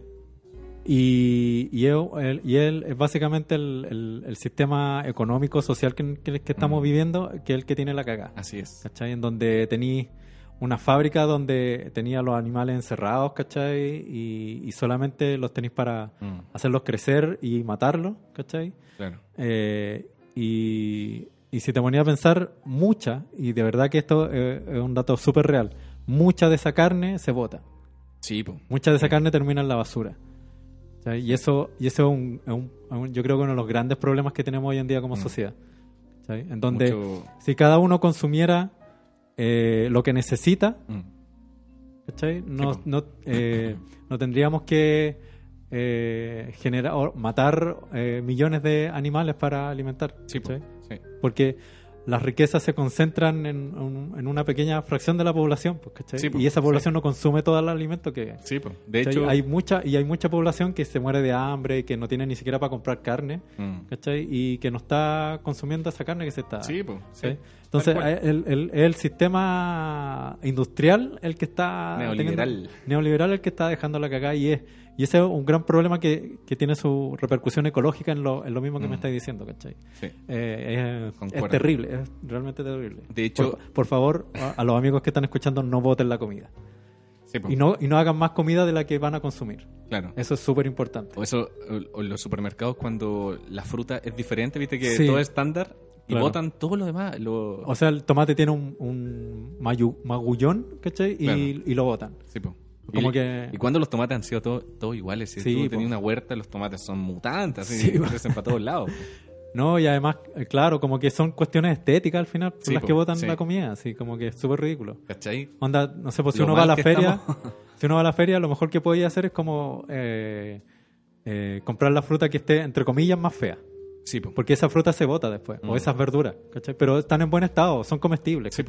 O esa gente que va cuando la feria se va, también queda un Eso montón también. de fruta Bueno, el- y verdura. eh, es increíble, hay mucha gente que, que compra, o, o sea, no compra, sino que recoge toda la, la fruta y la verdura y vive de eso. Mm. Sí, po. Y, es, sí. y es comida gratis. Sí, no, y está ahí. Y está ahí en a buen estado, Está un poco machucado y se Claro. lo saca y chao. ¿no? Y está en buen estado y todo. De hecho, a mí el dato que más me, me impresiona es los antibióticos que se hacen Ah. en, en el mundo en general. Sí, El 80% de esos antibióticos está destinado para los animales claro. eh, de, la, están- de, que- de las fábricas. de las Sí. fábricas. Y el 20% para los seres humanos. Sí, es Y terrible. es porque viven en, en estados tan pencas Sí, que se enferman mucho. Entonces, todos estos antibióticos como que lo van... para mantenerlo. eh, oh, imagínate. No, es terrible. Es cáncer directo. ¿Puedo hacer una denuncia? Dele nomás. ¿Sí? Ah, A ver, a ver. ¿Cuánta gente está escuchando? No, dale, no, hay, po- Ya. hay poca gente. dale. Ya. El... No voy a decir su nombre, pero tengo una amiga que eh, estudió gastronomía en Duoc. Ya. Y ella me contó Qué institución más nefasta, ¿eh? Ella, ella me contó, yo que yo de verdad que quedé impresionado. Ella me contó que toda la comida que ellos hacen, como en los trabajos, porque estoy en gastronomía y tienen que hacer como, no sé, pasteles o platos, Ah, ¿cachai? Todo eso lo botan. Lo bot- y Lo botan, Ni pues, siquiera weón. se lo pueden llevar. No, no se lo pueden No se llevar. lo pueden llevar. Lo votan, pues, weón. O sea, weón, y ni siquiera una institución que se supone que es católica, ¿cachai? Mm. Como que ni siquiera se lo lleva como a instituciones, ¿cachai? Hay no, una- votan la comida. Hay una ley, Yo lo hay encontré, una ley muy tonta. de verdad que me, me enoja mucho el tema. Yo lo encontré, pero un desastre. Sí, po, yo una vez iba caminando con un amigo y había un Donkey Donuts. Ya. Y cachamos un compadre que estaba pescando todas las bandejas de donas y echándole una bolsa de basura. Y le dijimos, loco, ¿qué, qué estás haciendo? Como dando unas. Y él Claro. luego dijo, no, no te podemos dar, que estas las votamos. Y fue como, ya, pero... Mira, yo trabajé, Bueno, sí, que es muy estúpido. trabajé en un supermercado. Ya. Eh, un, un tiempo trabajé, trabajé en un supermercado líder, ya que estamos... Ya, y sí, esto ya. debe pasar en todos también. Sí. Y el pan también lo votan. Mm.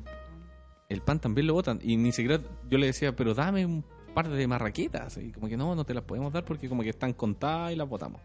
Cacha, cuentan la basura que botan. Bueno, es terrible. Hay un documental en Netflix que de hecho habla de, de los... eh, no lo he visto, pero sé que se trata de, de toda esta fruta... eh, no sé si está en Netflix. Me parece que sí. De toda la fruta que, que es desechapo. Ujú. Y salen granjeros, así Bueno, como para son, la cagada. Como... son mu- es mucha comida la que se vota. Mm. De verdad que es mucha comida. El, Francia ya como que dio un paso adelante y eh, hizo una ley que prohíbe a los restaurantes botar comida. Mm, Todos los, todos los locales de comida en Francia tienen prohibido botar comida.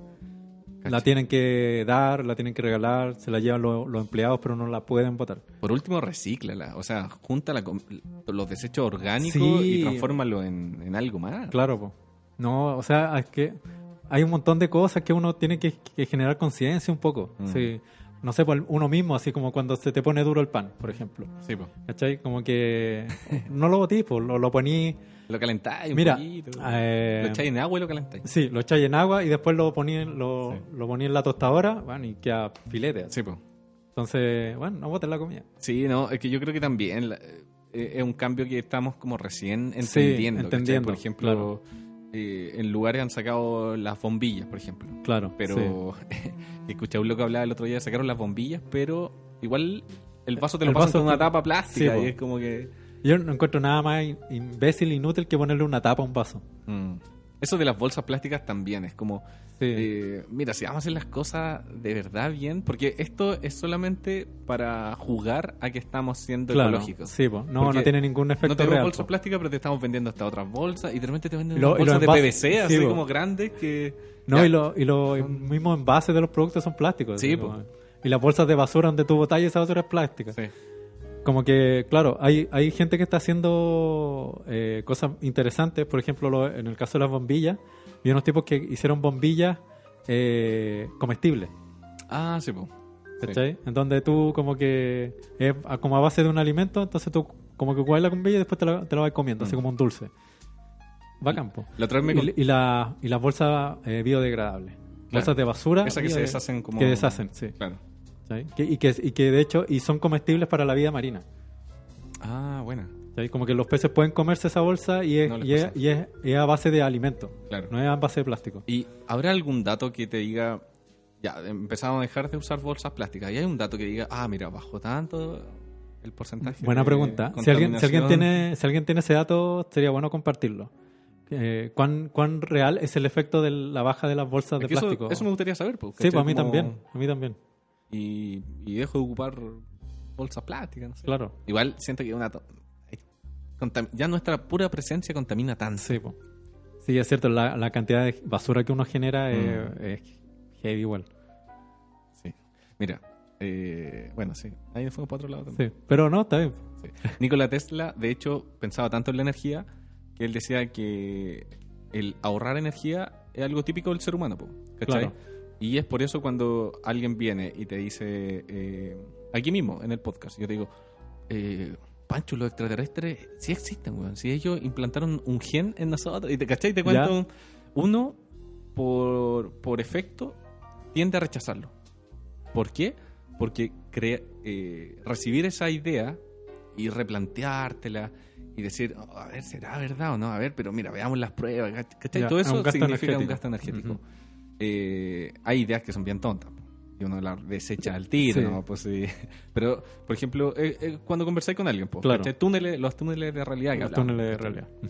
Entonces, bueno, en este podcast intentamos incluir todos estos túneles de realidad. ¿Cachai? No, no tratamos de dejar ni uno fuera. Pero hay gente que. Y de hecho salía. ¿Te acordás de ese video que pusimos en el fanpage? Que era de una tipa que hablaba de la cañería del gas. Ah, sí, pues, Lo sí. pueden encontrar en el fanpage. Sí. eh, una charla TED. Una charla TED, sí. Ella decía, po, no rechacen las ideas por más extrañas que les Claro. sucedan. Oye, me penaron ayer. No le digáis, oye, los fantasmas no existen. No digáis Claro. eso. Acéptalo un poco, así como, ya, a ver, cuéntame más. Aunque no le creáis. Claro. Sí, es que Es como gastar energía en creerte, Sí, ¿cachai? sí. Como... El, el- claro, el punto de la, de la tipa en esa charla era que básicamente el, en, en cuanto a cosas que eh, no sabemos, ¿cachai? Por ejemplo, la, la- la existencia del, del espíritu, lo que hablábamos en, en un capítulo Claro, anterior. claro. Eh, eh, tenemos ciertas directrices, pero Mm. hasta el momento nunca hemos podido comprobar ni lo uno ni lo otro. Sí. Entonces, eh, tener como la ventana entreabierta. ¿Cachai? Esa es, esa es la, esa es la actitud. Tener como la ventana entreabierta y decir, ya, mira, sí, esto, esto eh, está bien. Tú lo viviste, ¿cachai? Y lo, experim- ex- eh, lo experimentaste y es, y es genial. Eh, ahora, que sea así en realidad o no, puede Mm. ser y no puede ser, ¿cachai? Sí, po. pero tampoco aseguremos que es un fantasma, Sí. porque tampoco es así. ¿cachai? Como dejar la ventana entreabierta y. Para no de- dejarla entreabierta, para que entre Pa' que se fresco. claro, pa' que se pero la tampoco pieza. para que entre el smog. claro, para que no entren los zancudos Sí, ni nada. está buena esa analogía. Eh, claro, pues, y él, él decía eso, pues como que... Porque claro, a veces, a veces uno se obsesiona con ciertos temas, sobre todo cuando uno como que no cacha mucho y, y no sé, te- cuando no sé, po, recién te metís con la cuestión de los ovnis mm, y empezáis como a, a bombardearte Sí, de, de po. cuestiones Y y, uno cree todo sin cuestionar nada. sin cuestionar nada, pues, ¿cachai? Y llega un punto en que a lo mejor, eh, no sé, pues leí Cosmos de Carl Sagan y te das cuenta que varias de las cosas que leíste los ovnis eran bien disparatadas. Claro. Entonces tú decís, mira, eh, Te voy formando tu propia... Claro, pero eh, hay gente que se obsesiona tanto que es como que se niega. Y eso también es un gasto energético súper Sí, fuerte, po, sí, ¿cachai? sí, po. Como que eh, la, la porfía igual eh, en exceso es mala. Sí, po. sí, es que es un gasto energético, un gasto a, a lo Tesla. sí. Claro. Hay que pensar todo en gasto energético. El- la gente come comida chatarra porque te da al tiro eh, carbohidratos rápidos, Claro. ¿cachai? Grasa. eh, no, y, y es un gasto, o sea, estáis ahorrando, ¿cachai? Como que necesitas un golpe energético rápido Claro. de grasa, de, de todo, y te comí una hamburguesa con papas fritas. Pero eso lo que hace es saturar tu organismo, Sí, po. ¿cachai? Y ahí es demasiado, haciendo, y ahí Eh, estás haciendo un mal gasto energético. Claro, el otro lado.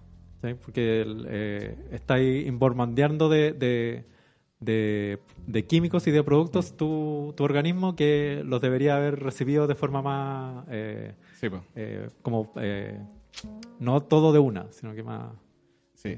Mira, de hecho, Nikola Tesla también decía que, eh, y esto parece que te lo comenté una vez, Ujú. que el- la evolución del ser humano tenía que ser un avance energético, ¿cachai? Ah, y él ya. decía que era igual que un tren, ¿cachai? Uno en esta vida tenía que ser un... Por ejemplo, va un tren por una línea del tren, sí, Sí, eh, va a una velocidad constante. Entonces, si tú le pones un carro que va con una velocidad más lenta, eh, este tren empieza... no, no baja su... O sea, no va más lento, pero le cuesta avanzar. Ya. ¿Cachai? Si tú le vas agregando más... O sea, no, aquí voy de nuevo. Va el tren. ok, Si le agregáis un carro que no aporta nada, claro, el tren no va más lento, pero le cuesta avanzar. claro. Si tú le agregas un carro que va empujando para atrás, ¿cachai? Que no avanza, ahí el tren empieza a andar más lento. Pero si tú- tú le pones un tren, o sea, un carro que va a la misma velocidad, empieza a avanzar más rápido el tren. Mm. Entonces él decía que la evolución era lo mismo. Como que uno tenía que ser un tren que aportara a esta evolución, ¿cachai? Claro. Como no retrasarla. Y el tipo allí decía que, claro, po, el, el consumo de energía de los vegetales era ser un carro Que avanza. que aumentaba la evolución. Claro. Y él, él tam- y también tenía unos comentarios que yo no sé si estoy tan de acuerdo, porque él decía, eh, claro, la, la gente con genes inteligentes, Ah, cacha, ya, por esa sí. teoría, eh, son carros que, que avanzan, pero la gente que tiene genes tontos, como que no, ¿cachai? Como que igual eh, no le da mérito al estudio, Claro. al, al- al cambiar tu vida. eh. El, sí, sí, Pero no, es interesante lo de la de la evolución, ¿cachai? Claro. Sí. Es que, el- por lo menos yo, eh, por las cosas que he leído, tengo una visión de, la, de, de la- de cómo funciona la evolución que, que es un poco distinta a lo que plantea Tesla. Sí, po. Porque, eh, Me acuerdo que me dijiste ese día. sí, como que la, la evolución no, nunca, bus- nunca ha buscado la perfección. Mm, ¿cachai? En ese sentido, no sé si nosotros vamos a llegar a ser unos entes como muy eh, o- inteligentes o perfectos en Pero- ciertos sentidos. Pero, ¿cachai? pero ojo, que eso de Tesla eh, no habla de la inteligencia, ¿cachai? Porque yo se lo expliqué No, pero- una vez a una sí. persona y también me dijo, ah, pero no coméis carne para ser inteligente. No, No, no, no, ¿cachai? no. Como, Claro. Sí, no, eh, como, Habla como hablo de- más allá, más allá de eso, incluso en, en cosas como física. claro, ¿cachai? El, como que en, el, en la naturaleza, si tú observáis, todos los, todos los cambios que se generan a través de la evolución para, para que un organismo sobreviva a su ambiente, ¿cachai? Nunca buscan que ese cambio sea perfecto, sino que, que logre solamente que el, que el organismo sobreviva. se adapte. Y ahí se, y ahí se detiene. Claro. Y el, y el mejor ejemplo es el ojo humano, po. ¿cachai? Nuestro, nuestra visión, a través de todos los años que hemos estado como Homo sapiens, ¿cachai? Eh, ha ido evolucionando para eh, tener una, una profundidad de campo, ¿cachai? Nuestro, Claro. Nuestros ojos se juntaron en la, en la parte de frente de la cabeza, ¿cachai? Nuestro cráneo se deformó, etcétera, etcétera. Todos esos cambios, el- el- el- la cuestión como de los bastones y todo, el- el poder eh, recoger ciertos colores más que otros, etcétera, etcétera. Todo eso, eh, todos esos cambios fueron produciéndose para, para nosotros mejorar nuestra posición dentro de nuestro, nuestro ambiente natural. Claro. Y esos cambios se detuvieron cuando ya era suficiente. Ujú. Así como, ya, eh, aquí estamos listos, ya como que ya podemos sobrevivir con esto. Claro. Pero nuestro ojo nunca siguió evolucionando para que sea una visión perfecta, po, porque no la Mm. necesitamos para sobrevivir. Solo necesitamos esta visión para poder sobrevivir. Claro. ¿sí? Y con todas las imperfecciones que tiene nuestro ojo, como que... Entonces, el, todo lo, todos los avances evolutivos, ¿cachai? No buscan, no buscan una perfección, ¿cachai? Buscan solo Claro. estar a la altura para poder para que el organismo sobreviva. Mm. ¿sí? Entonces, Es como que por, ahí como que esta, esta cosa eh, suena más como una teoría más humanista, eso. más que, claro. más que biológica. Eso, sí. ¿Cachai? Tal cual. Como, como pensar en el, en el apoyo social del ser humano para, Mm. para que la sociedad eh, eh, haga una evolución social, sí, te más, que, más que una más que Mm. una evolución física. Sí, eso es. Yo creo que por ahí va lo que quería decirte. Claro. Desde Mira. mi humilde pupitre allá No, está abajo bien. gritando Sí, porque la otra vez te acordás que lo discutimos y hablábamos, por ejemplo, del, de la evolución que han tenido el ser humano en torno a los peligros. Claro. ¿Cachai? Como que ya no, uno no se tiene que refugiar de las fieras, por ejemplo. Ajá. Entonces ya no necesitáis, o sea, ahora podéis estar en la sombra y no te va a llegar el sol, ¿cachai? Podéis Claro, construir una casa y ya no tenéis que estar en la intemperie. El frío también lo podéis capear, ¿cachai? Claro. Como- claro, eso tiene más relación con la biología que con esto que dice Tesla, que más... Claro, él- yo creo que él estaba pensando en, en algo más, más de la sociedad humana. Mm, O sea, como de, de- de aportar lo que, eh, lo que mismo hacía Tesla. Querer hacer energía gratuita para todo el mundo, Sí, para hacer para hacer que todos vivamos mejor, ¿cachai? claro, claro. Como que eh, yo creo que por ahí va el... Entonces, claro, cuando uno ocupa la palabra evolución, como que siempre se malinterpreta. Mm. Sí, pues, porque uno lo Sí. tiende a pensar en la evolución del Como que el mono todo, al, claro. al Homo sapiens. Claro, sapiens. como que uno tiende a, a asociar la evolución biológica del ser humano con la evolución Mm. social del- de la sociedad humana. Claro, claro. ¿sabes? Como que eh, son, son cosas que son distintas igual. Sí, no, y, y Tesla en ese libro habla de.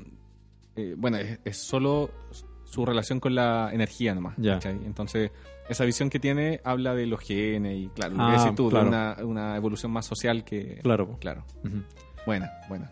¿Vayamos un, un temita? Ya, pues, vayamos un tema de un, de un músico que tenía mucha relación con las matemáticas. Ah, buenísimo. De hecho, eh, Coltrane Maestro Coltrane. descubrió que las matemáticas servían. O sea, que la música era matemática. Sí, absolutamente. Y que con algunas frecuencias y vibraciones podía sanar cosas, ¿cachai? Ah, mira. De hecho, él cuando descubrió eso, tuvo una visión que lo alejó de las drogas. Oh, Viste que mira, no sabía la Buen dato, buen dato. Así que vamos con Lazy Beard de del maestrísimo Coltrane. Maravilloso.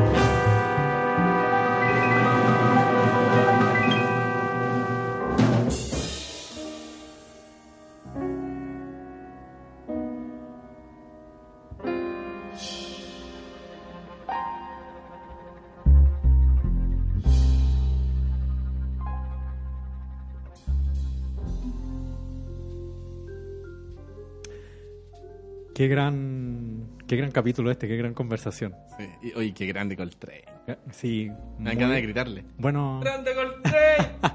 Desde el... Sentado atrás. claro, En el... O en el club de jazz. sí, en la, en la última mesa. ¡Buena Coltrane, bueno! Gritarle una... Señor, por favor, la, Retírese, por favor. Retírese, por favor. Saquen al borracho. Saquen al borracho de lente, por favor. No, grande Coltrane. Y grande Nikola Tesla. Sí, hemos, Nikola hemos Tesla. hablado y, eh, y, y todo lo que hemos hablado eh, tiene eh, directa repercusión hoy en día. eh, Mm. Lo mismo que estábamos hablando de los alimentos. eh, también es algo que, que lo pensaba de alguna manera Tesla y que eh, tiene repercusión hoy en día. El- el- la, la energía sustentable. Mm. El mismo Tesla había planteado la- lo de la energía solar y la energía eh, geotérmica Ah, que se ocupa hoy en día. Sí. Entonces, es el padre de la modernidad actual. po. Sí, po. de hecho, cuando cerraron sus estudios, cuando ya estaba viejito y todo, eh, el gobierno de Estados Unidos se llevó muchos documentos Sí, se llevó muchos documentos de Tesla. secretos de Tesla. Sí. Porque él, claro, pues, ofrecía energía libre, pues entonces, ¿qué, qué le conviene al, Claro. al mundo? Que todo sea libre. Ujú. Sí, y, y básicamente eh, el sistema eléctrico que tenemos hoy en día es, una, es un híbrido entre Mm. lo de Edison y lo de Tesla. Claro, ¿cachai? Es un híbrido entre la corriente alterna y continua.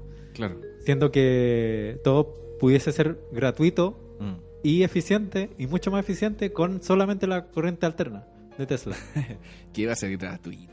Entonces, bueno. Lo- los grandes eh, dueños del mundo son unos Edisons. Sí, son que- unos Edison. Ah, Lamentablemente así.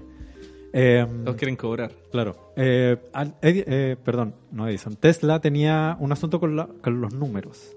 Ah, Queremos sí, tocar sí, un sí, poco ese tema ahora en el tercer bloque, antes de pasar como Ah. a la cultura popular y las manifestaciones de Tesla en la cultura popular. No, ¿No irá bien con este intento? Es un, es un- le- vamos a hacer una advertencia a la gente que nos está escuchando. El, este es un tema súper complejo eh, que involucra mucha matemática y con Gabriel no somos tan buenos con la matemática. No nos iba tan bien en el colegio como a Tesla. para nada, para nada. Entonces vamos a tratar de explicar este asunto de, la- de, de la- de los números que tenía Tesla eh, lo más lo más claro posible para, Mm. para que se entienda Yo Eh, tengo, tengo la fe de que se manifieste un profesor de matemática Sí. eh, fanático de Tesla que diga, loco, yo les voy a explicar, ni un problema. Bacán. Así que si se manifiesta, bienvenido. Sí, absolutamente. Mira, hay, hay un... eh, bueno, las matemáticas porticiales ¿Ya? eh, creadas por... eh, ¿Cómo se llama? Martin, Martin Roin. Martin Roin. Martin Luther King. Marco Rodin. Marco Roll. Perdón.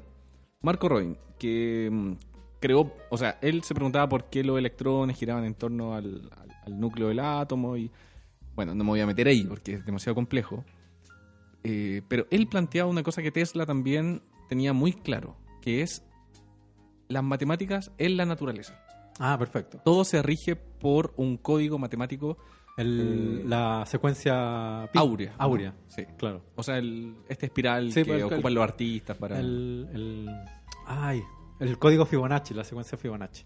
¿Así se llama? Sí, así se llama. Ya.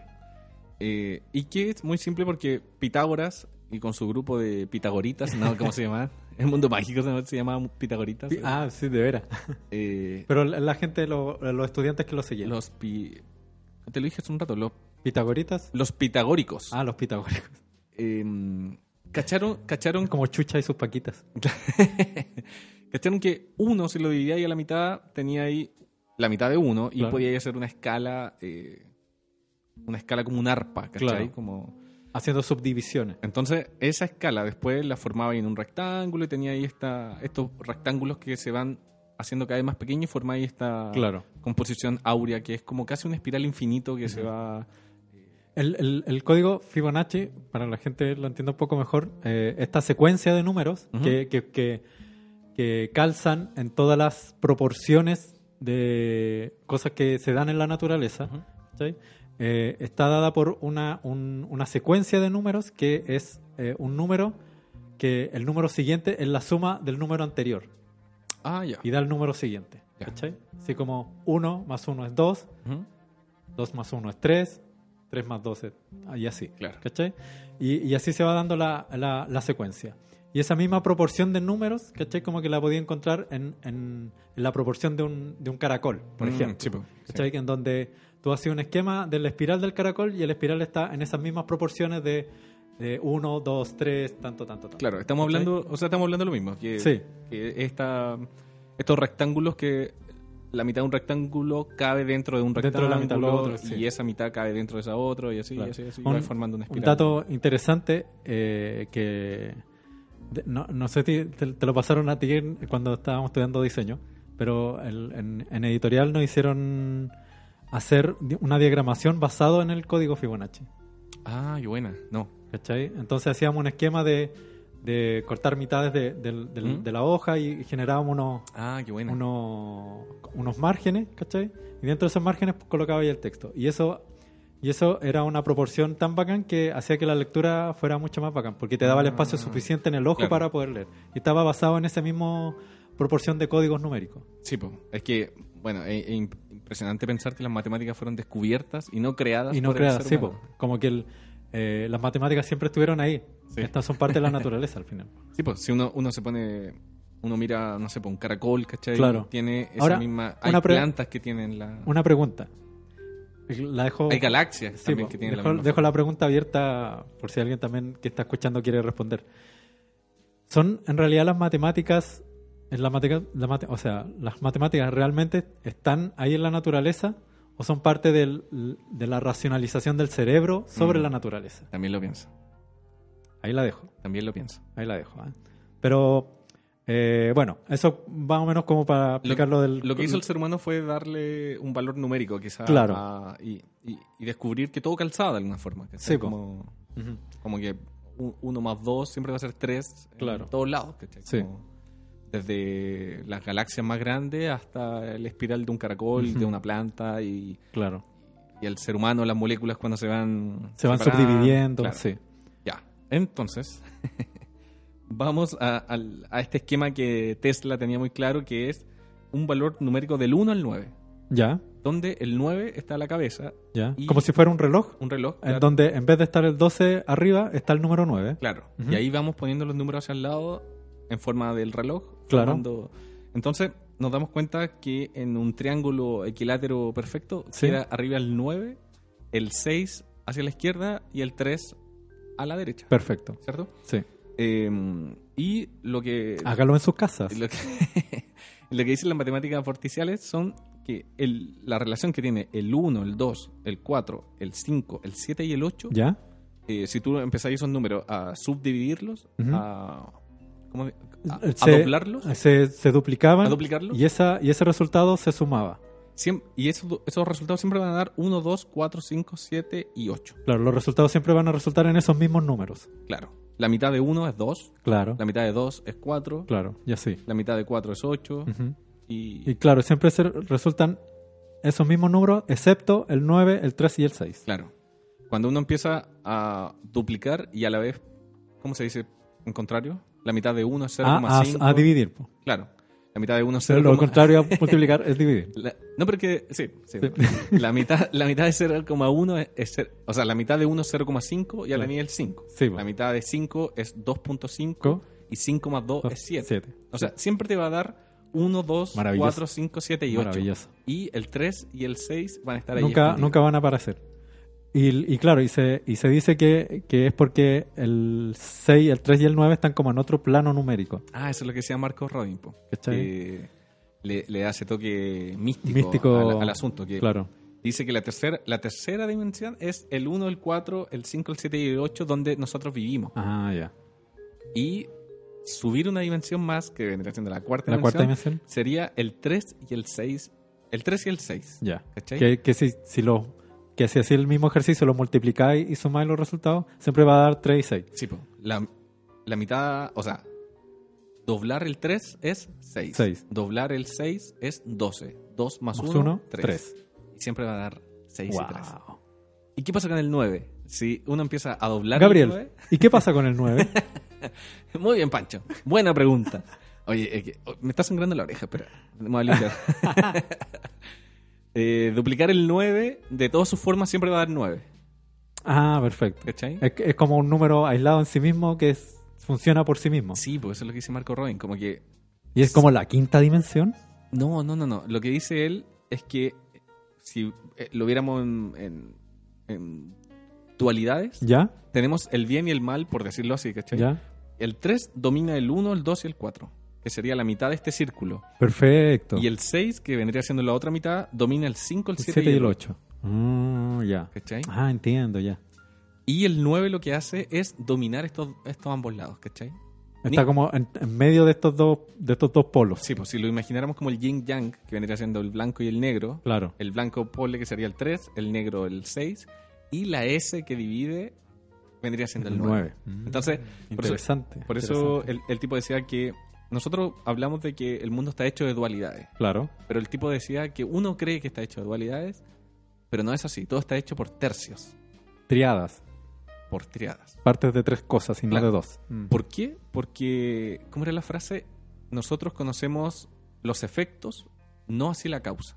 Mm. Entonces, los efectos vendrían siendo el 3 y el 6, y lo que mantiene unido o separado estos dos polos vendría siendo el 9. Es interesante la, la, la teoría. Eh,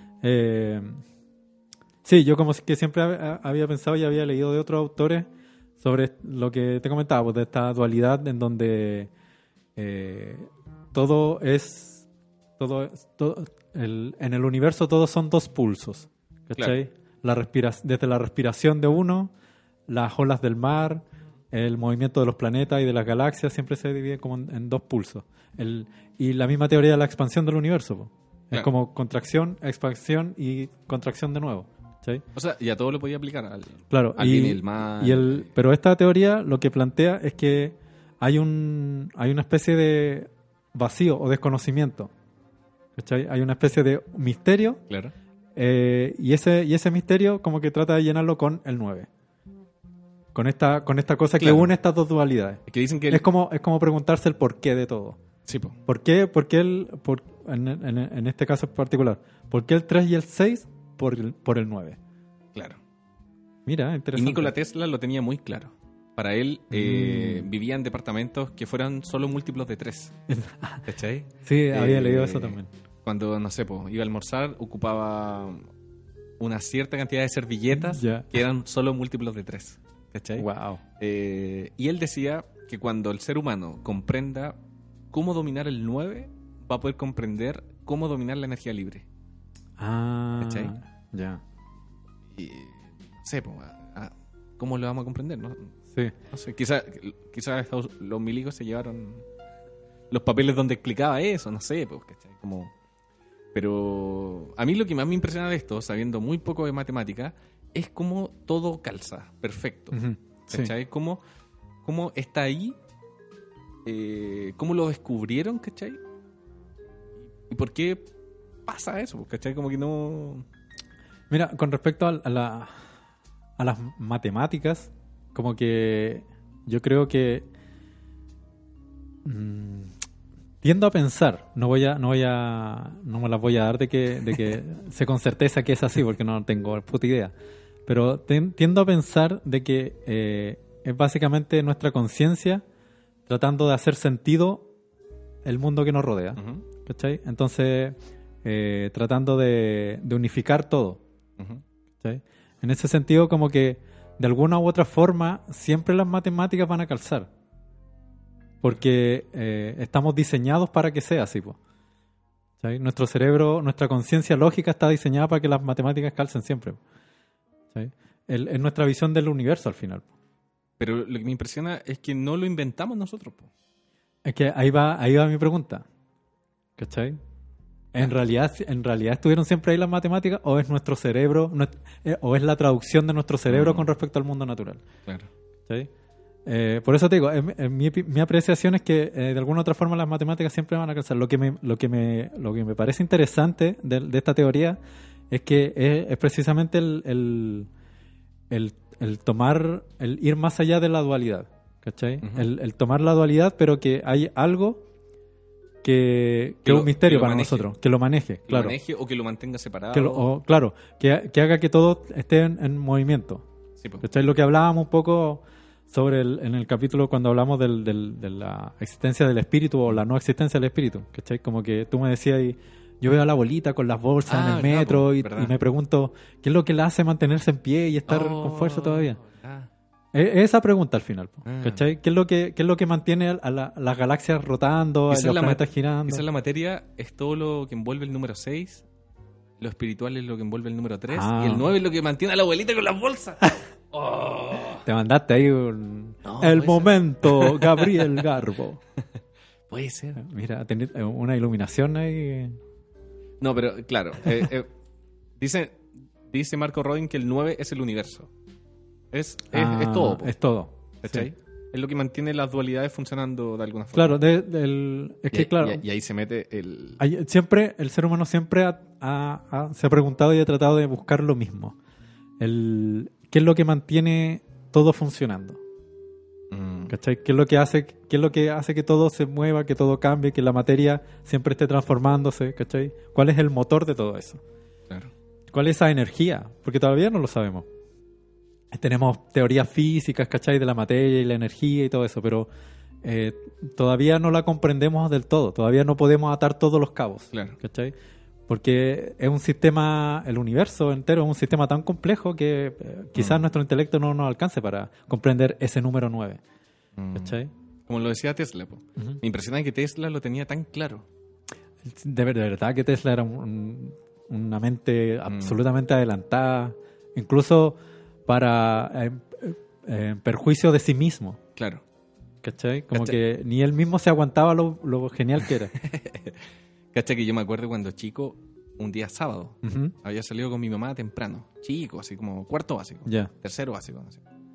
Eh, me acuerdo que está el profesor que teníamos en nuestra escuelita, que era un profesor que hacía todas las materias, pues, sí, una escuela bien pobre. Claro. Eh, él estaba haciendo reforzamiento de matemáticas en la casa de un compañero. Y mi mamá dijo, Ah. pasemos para allá, porque están pasando las tablas.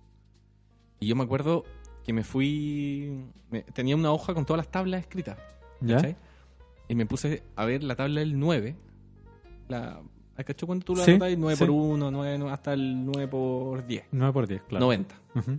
Y me di cuenta que lo hacía en los cuadernos de matemáticas. De matemáticas, con los cuadritos. Veía los cuadritos para abajo y formaban 1, 2, 3, 4, 5, 6, Y 7, después 8, pa- 9. Y después para el 0, 1, 2, 3, 4, 5.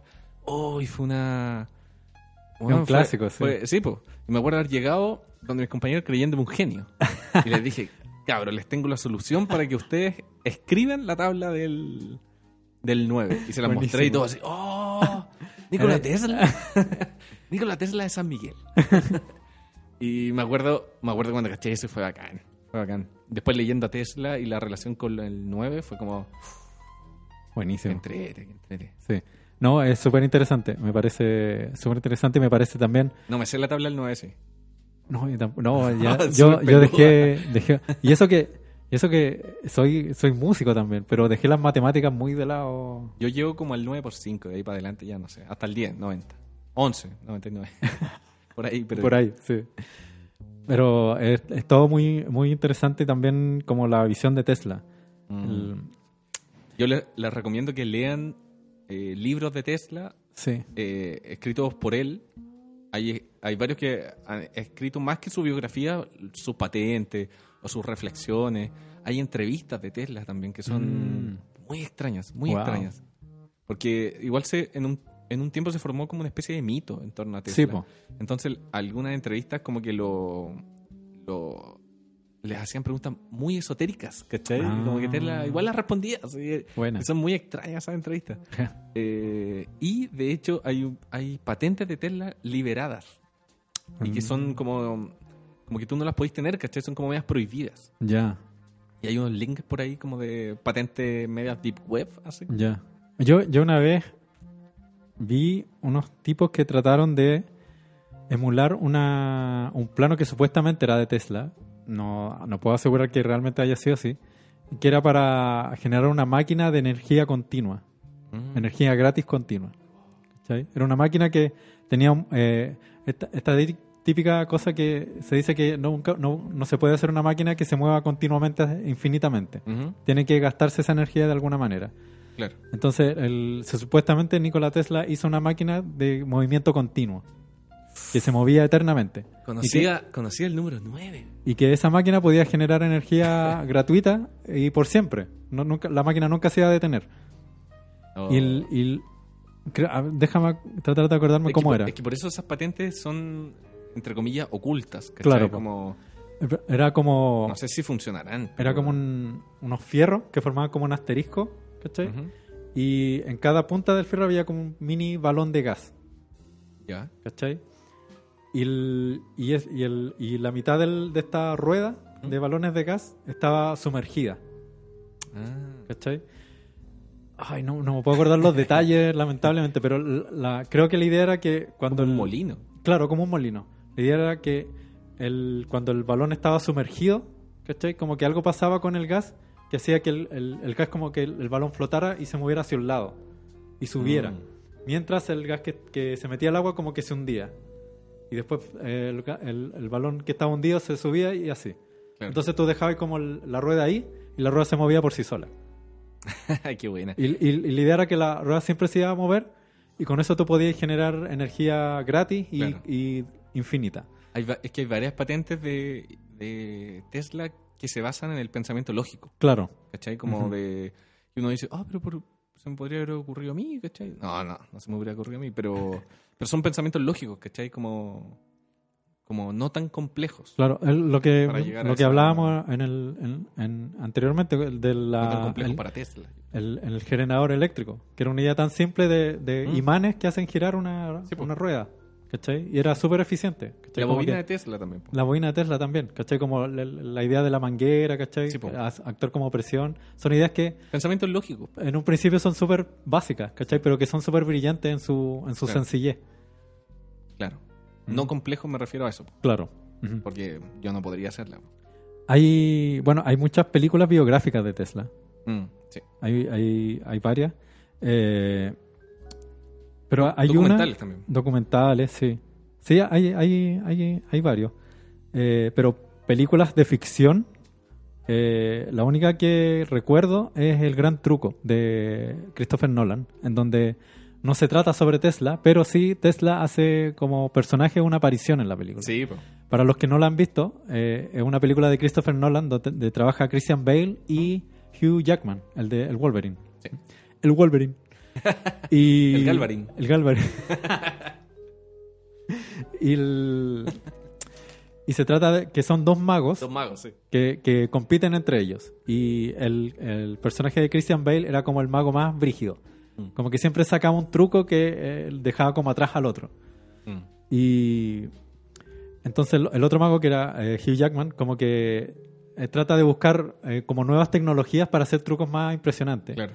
Y va a visitar a Tesla Y ahí Tesla estaba en su... en el Colorado Springs. Sí, po. En Colorado Y- Springs haciendo su... Y, y está como protegido, así. claro. Como, con- Como que no podía llegar y, y- Mm. y entrar. Y el... Y de hecho, se dice que era así. Como que lo- los vecinos decían que habían ampolletas que cuando Tesla caminaba, Ah. las ampolletas se iban prendiendo Sí, solas. sí, sí. Sí, había... y Yo creo que eso debe ser real hasta cierto punto, porque hay muchas fuentes que dicen lo mismo. Y- pero lo, lo genial de esta película es que el personaje de Tesla lo hace David Bowie. Sí, po. Eso lo hace mucho más místico. Sí. Y, no, y David Bowie lo hace genial. Así, de hecho, se- en el- David Bowie en sí no se parece a Tesla, pero en la película lo caracterizaron muy bien como Tesla. Y de hecho parece que en esa película después como que lo vienen a buscar, ¿o no? Y Tesla como que había desaparecido. Claro, sí, como que Tesla desaparece después. Como que se escapa, lo Sí. andan pillando, lo andan buscando. Sí. como- Y es súper misterioso, pues como que... No, el- eh, como que el, no sé, pues, eh, Hugh Jackman trata de entrar al, al- como al- a, esta- a este galpón y no puede, ¿cachai? Mm, sí. Y como que está en un bar y de repente el ayudante de Tesla, que era este actor que hizo de Gollum en El Señor de los Anillos, Ah, ya, ya, ya. él eh, viene y le dice, ya, mira, tiene que ir al galpón a tal hora, en la como en la medianoche, así. Ya. Y ahí Tesla lo va a recibir. Así como, oh, pero qué onda. así. Y, el, y el loco va al galpón, entra, lo recibe este ayudante y, y se encuentra con, con esta bobina gigante de, de- de- Mm. de Tesla, con todos los rayos, y entre medio de todos los rayos aparece Nikola Tesla caminando. No, qué Bueno, maravilloso. inque- increíble. Qué maravilloso. Y bueno, y ahí en, en ese en ese fragmento de la película como que Tesla le explica lo que está trabajando y Claro. la corriente alterna continua. Es buena esa película. Es muy buena, sí. Eh, véanla, es muy recomendable. Además que, eh, aparte de la aparición de Tesla, la, la película en sí es muy interesante. Sí, pues, y es entrete igual. Sí. Eh, lo- los magos en esa época mezclaban mucho lo que era ciencia con sobre todo a principios de, de siglo, porque eh, hubo como un boom de tecnologías. Sí, el espiritismo también. Ah, Hubo como un boom de tecnologías. Y eso como que ayu- siempre ha ayudado mucho a los magos a crear sus trucos de magia. Porque sabrás que la magia no es real. Es que a principios del siglo XX se prestaba también para el inicio de todos estos avances. Sí, po. En la revolución industrial, Claro. ¿cachai? Hay un montón de maquinarias Mm. eh, como de inventiva que estaban recién dándose a conocer. Sí, po. Así puedo, Hay Gabriel. otra, bueno, veo acá No la, sé si la ten- vida secreta de Nikola Tesla de 1980. Ah, ya. una película. Yo eh, creo haber visto de, de las que tenemos acá, bueno, la del gran truco, pero de los documentales o películas biográficas, películas biográficas no he visto, pero sí documentales. ¿El La vida, la vida secreta de Tesla sí la vi. El que se llama Tesla del 2016, Ya. el que está en Netflix, es muy bueno, pero está enfocado más a los avances científicos. Ah, perfecto. De, habla de la vida, pero se, se quedan muchas cosas fuera. Pero yo, yo recomiendo buscar los libros de Tesla que están libres de descarga. Ujú. sí. No lo- son, algunos son más complejos de leer, pero otros traen unas reflexiones bien buenas. Así Buena, como- bacán. Eh, no, como personaje súper interesante como conocer lo que Mm. pensaba y, y las cosas que, que reflexionaba. Y Por el- lo mismo, es una mente súper brillante. Y este loco, el, el Elon Musk, está Ah. que tiene su, su Sí, porque- empresa Tesla. pues, Tesla, que, está- en honor a, a Nikola. Y también está haciendo como mucho avance científico. Y Sí, ahí, eso da para otro tema, pero... claro. Pero, el, Pero su base él, son la- las patentes y las investigaciones de Nikola Tesla. Y también tiene pensamientos súper avanzados Mm. el, el choro de Elon Musk. Algunos muy en contra de él y otros a favor. Claro. Sí, bueno, A mí me siempre. cae bien el Elon Musk. Yo no he profundizado tanto en lo que ha hecho Elon Musk, aparte de los autos eléctricos. No, pero tiene SpaceX, que es como esta, Ah, esta compañía independiente para, Para para hacer tirar- viaje a Marte, ¿cachai? Como... yo creo que eh, en mi. Sepan, la gente ya que ha escuchado Tesseract sabe que yo, yo tengo una visión bastante negativa del mundo en general. Y Y yo creo que el... Pero tuviste de cumpleaños hace poco y el primer comentario en Facebook era... Pero Pancho no cree en los cum- en Pancho cumpleaños. cree en los, en los cumpleaños. No, yo, eh, se han hecho un... eh, como que se ha creado un personaje en torno a mi persona. No, no, sí, lo eres. No, pero yo de verdad creo que lo mejor que puede hacer el ser humano es no salir del planeta Tierra. ¿Qué? No conquistar otros planetas, porque vamos a empezar a, Ah, a echar a perder, plaga, sí, pues, po, sí. vamos a echar a perder otros planetas y nuestra, nuestra basura se va a extender por el Ah. universo al final. Claro. No creo que otra como si hacemos otra civilización en Marte va a ser mejor que la de la Tierra. Yo creo que va a ser lo mismo. Claro, siempre, siempre vamos a ir escapando de la naturaleza finalmente. La Sí, po. naturaleza se va a arrasar con todo en un momento y, Claro. Y ahí vamos Sí, a quedar va- nosotros con nuestras tecnologías. Claro, va a llegar un punto, claro, lo que hablábamos anteriormente, va a llegar un punto en que vamos a tener que dejar de existir nomás. El, el destino infalible, ¿Quién sabe? ¿o no? Capítulo de las predicciones. Oye, el, el otro día leía, así como ya para cerrar el tema, ¿Mm? el otro día leía sobre eh, como lo de la inteligencia artificial y era como que la pregunta era, ¿es la inteligencia artificial el próximo paso evolutivo? El, ¿cómo, Homo artificialis. Homo artificialis. La evolución del Homo sapiens sapiens. Claro. Y era buena la, la pregunta porque decía, ¿el Homo artificialis, artificialis es creado por el hombre? ¿Es creado O- por ella mismo o es un híbrido? Claro, claro, era, planteaba así, eh, era, era como totalmente creación del ser humano o estaba planificado como el próximo paso, o como que el próximo paso evolutivo era que nosotros creáramos los robots, O un híbrido también. o un híbrido de ambas cosas. Como que se creó porque sí, porque... Claro. Wow, es una gran pregunta esa. El Homo artificial. Puede ser eh, un buen comienzo para un, un segundo capítulo de la inteligencia artificial. Sí, sí.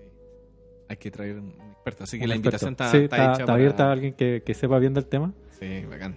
Así que eso, muy interesante lo de Nikola Tesla, lean los libros. eh, Esperamos haberlo hecho lo mejor posible. Esperamos no haberla. Y si alguien quiere aportar como con el ámbito matemático, porque, Sí, más, más preciso. sí, así que bienvenido. Sí, absolutamente. Eh, Venga a enseñarnos. Claro, no, eh, como decíamos, esto es como un primer paso para que ustedes investiguen o comenten o aporten al, al tema que para nosotros es súper interesante y que a veces se nos escapa un poco de nuestros eh, precarios conocimientos Claro.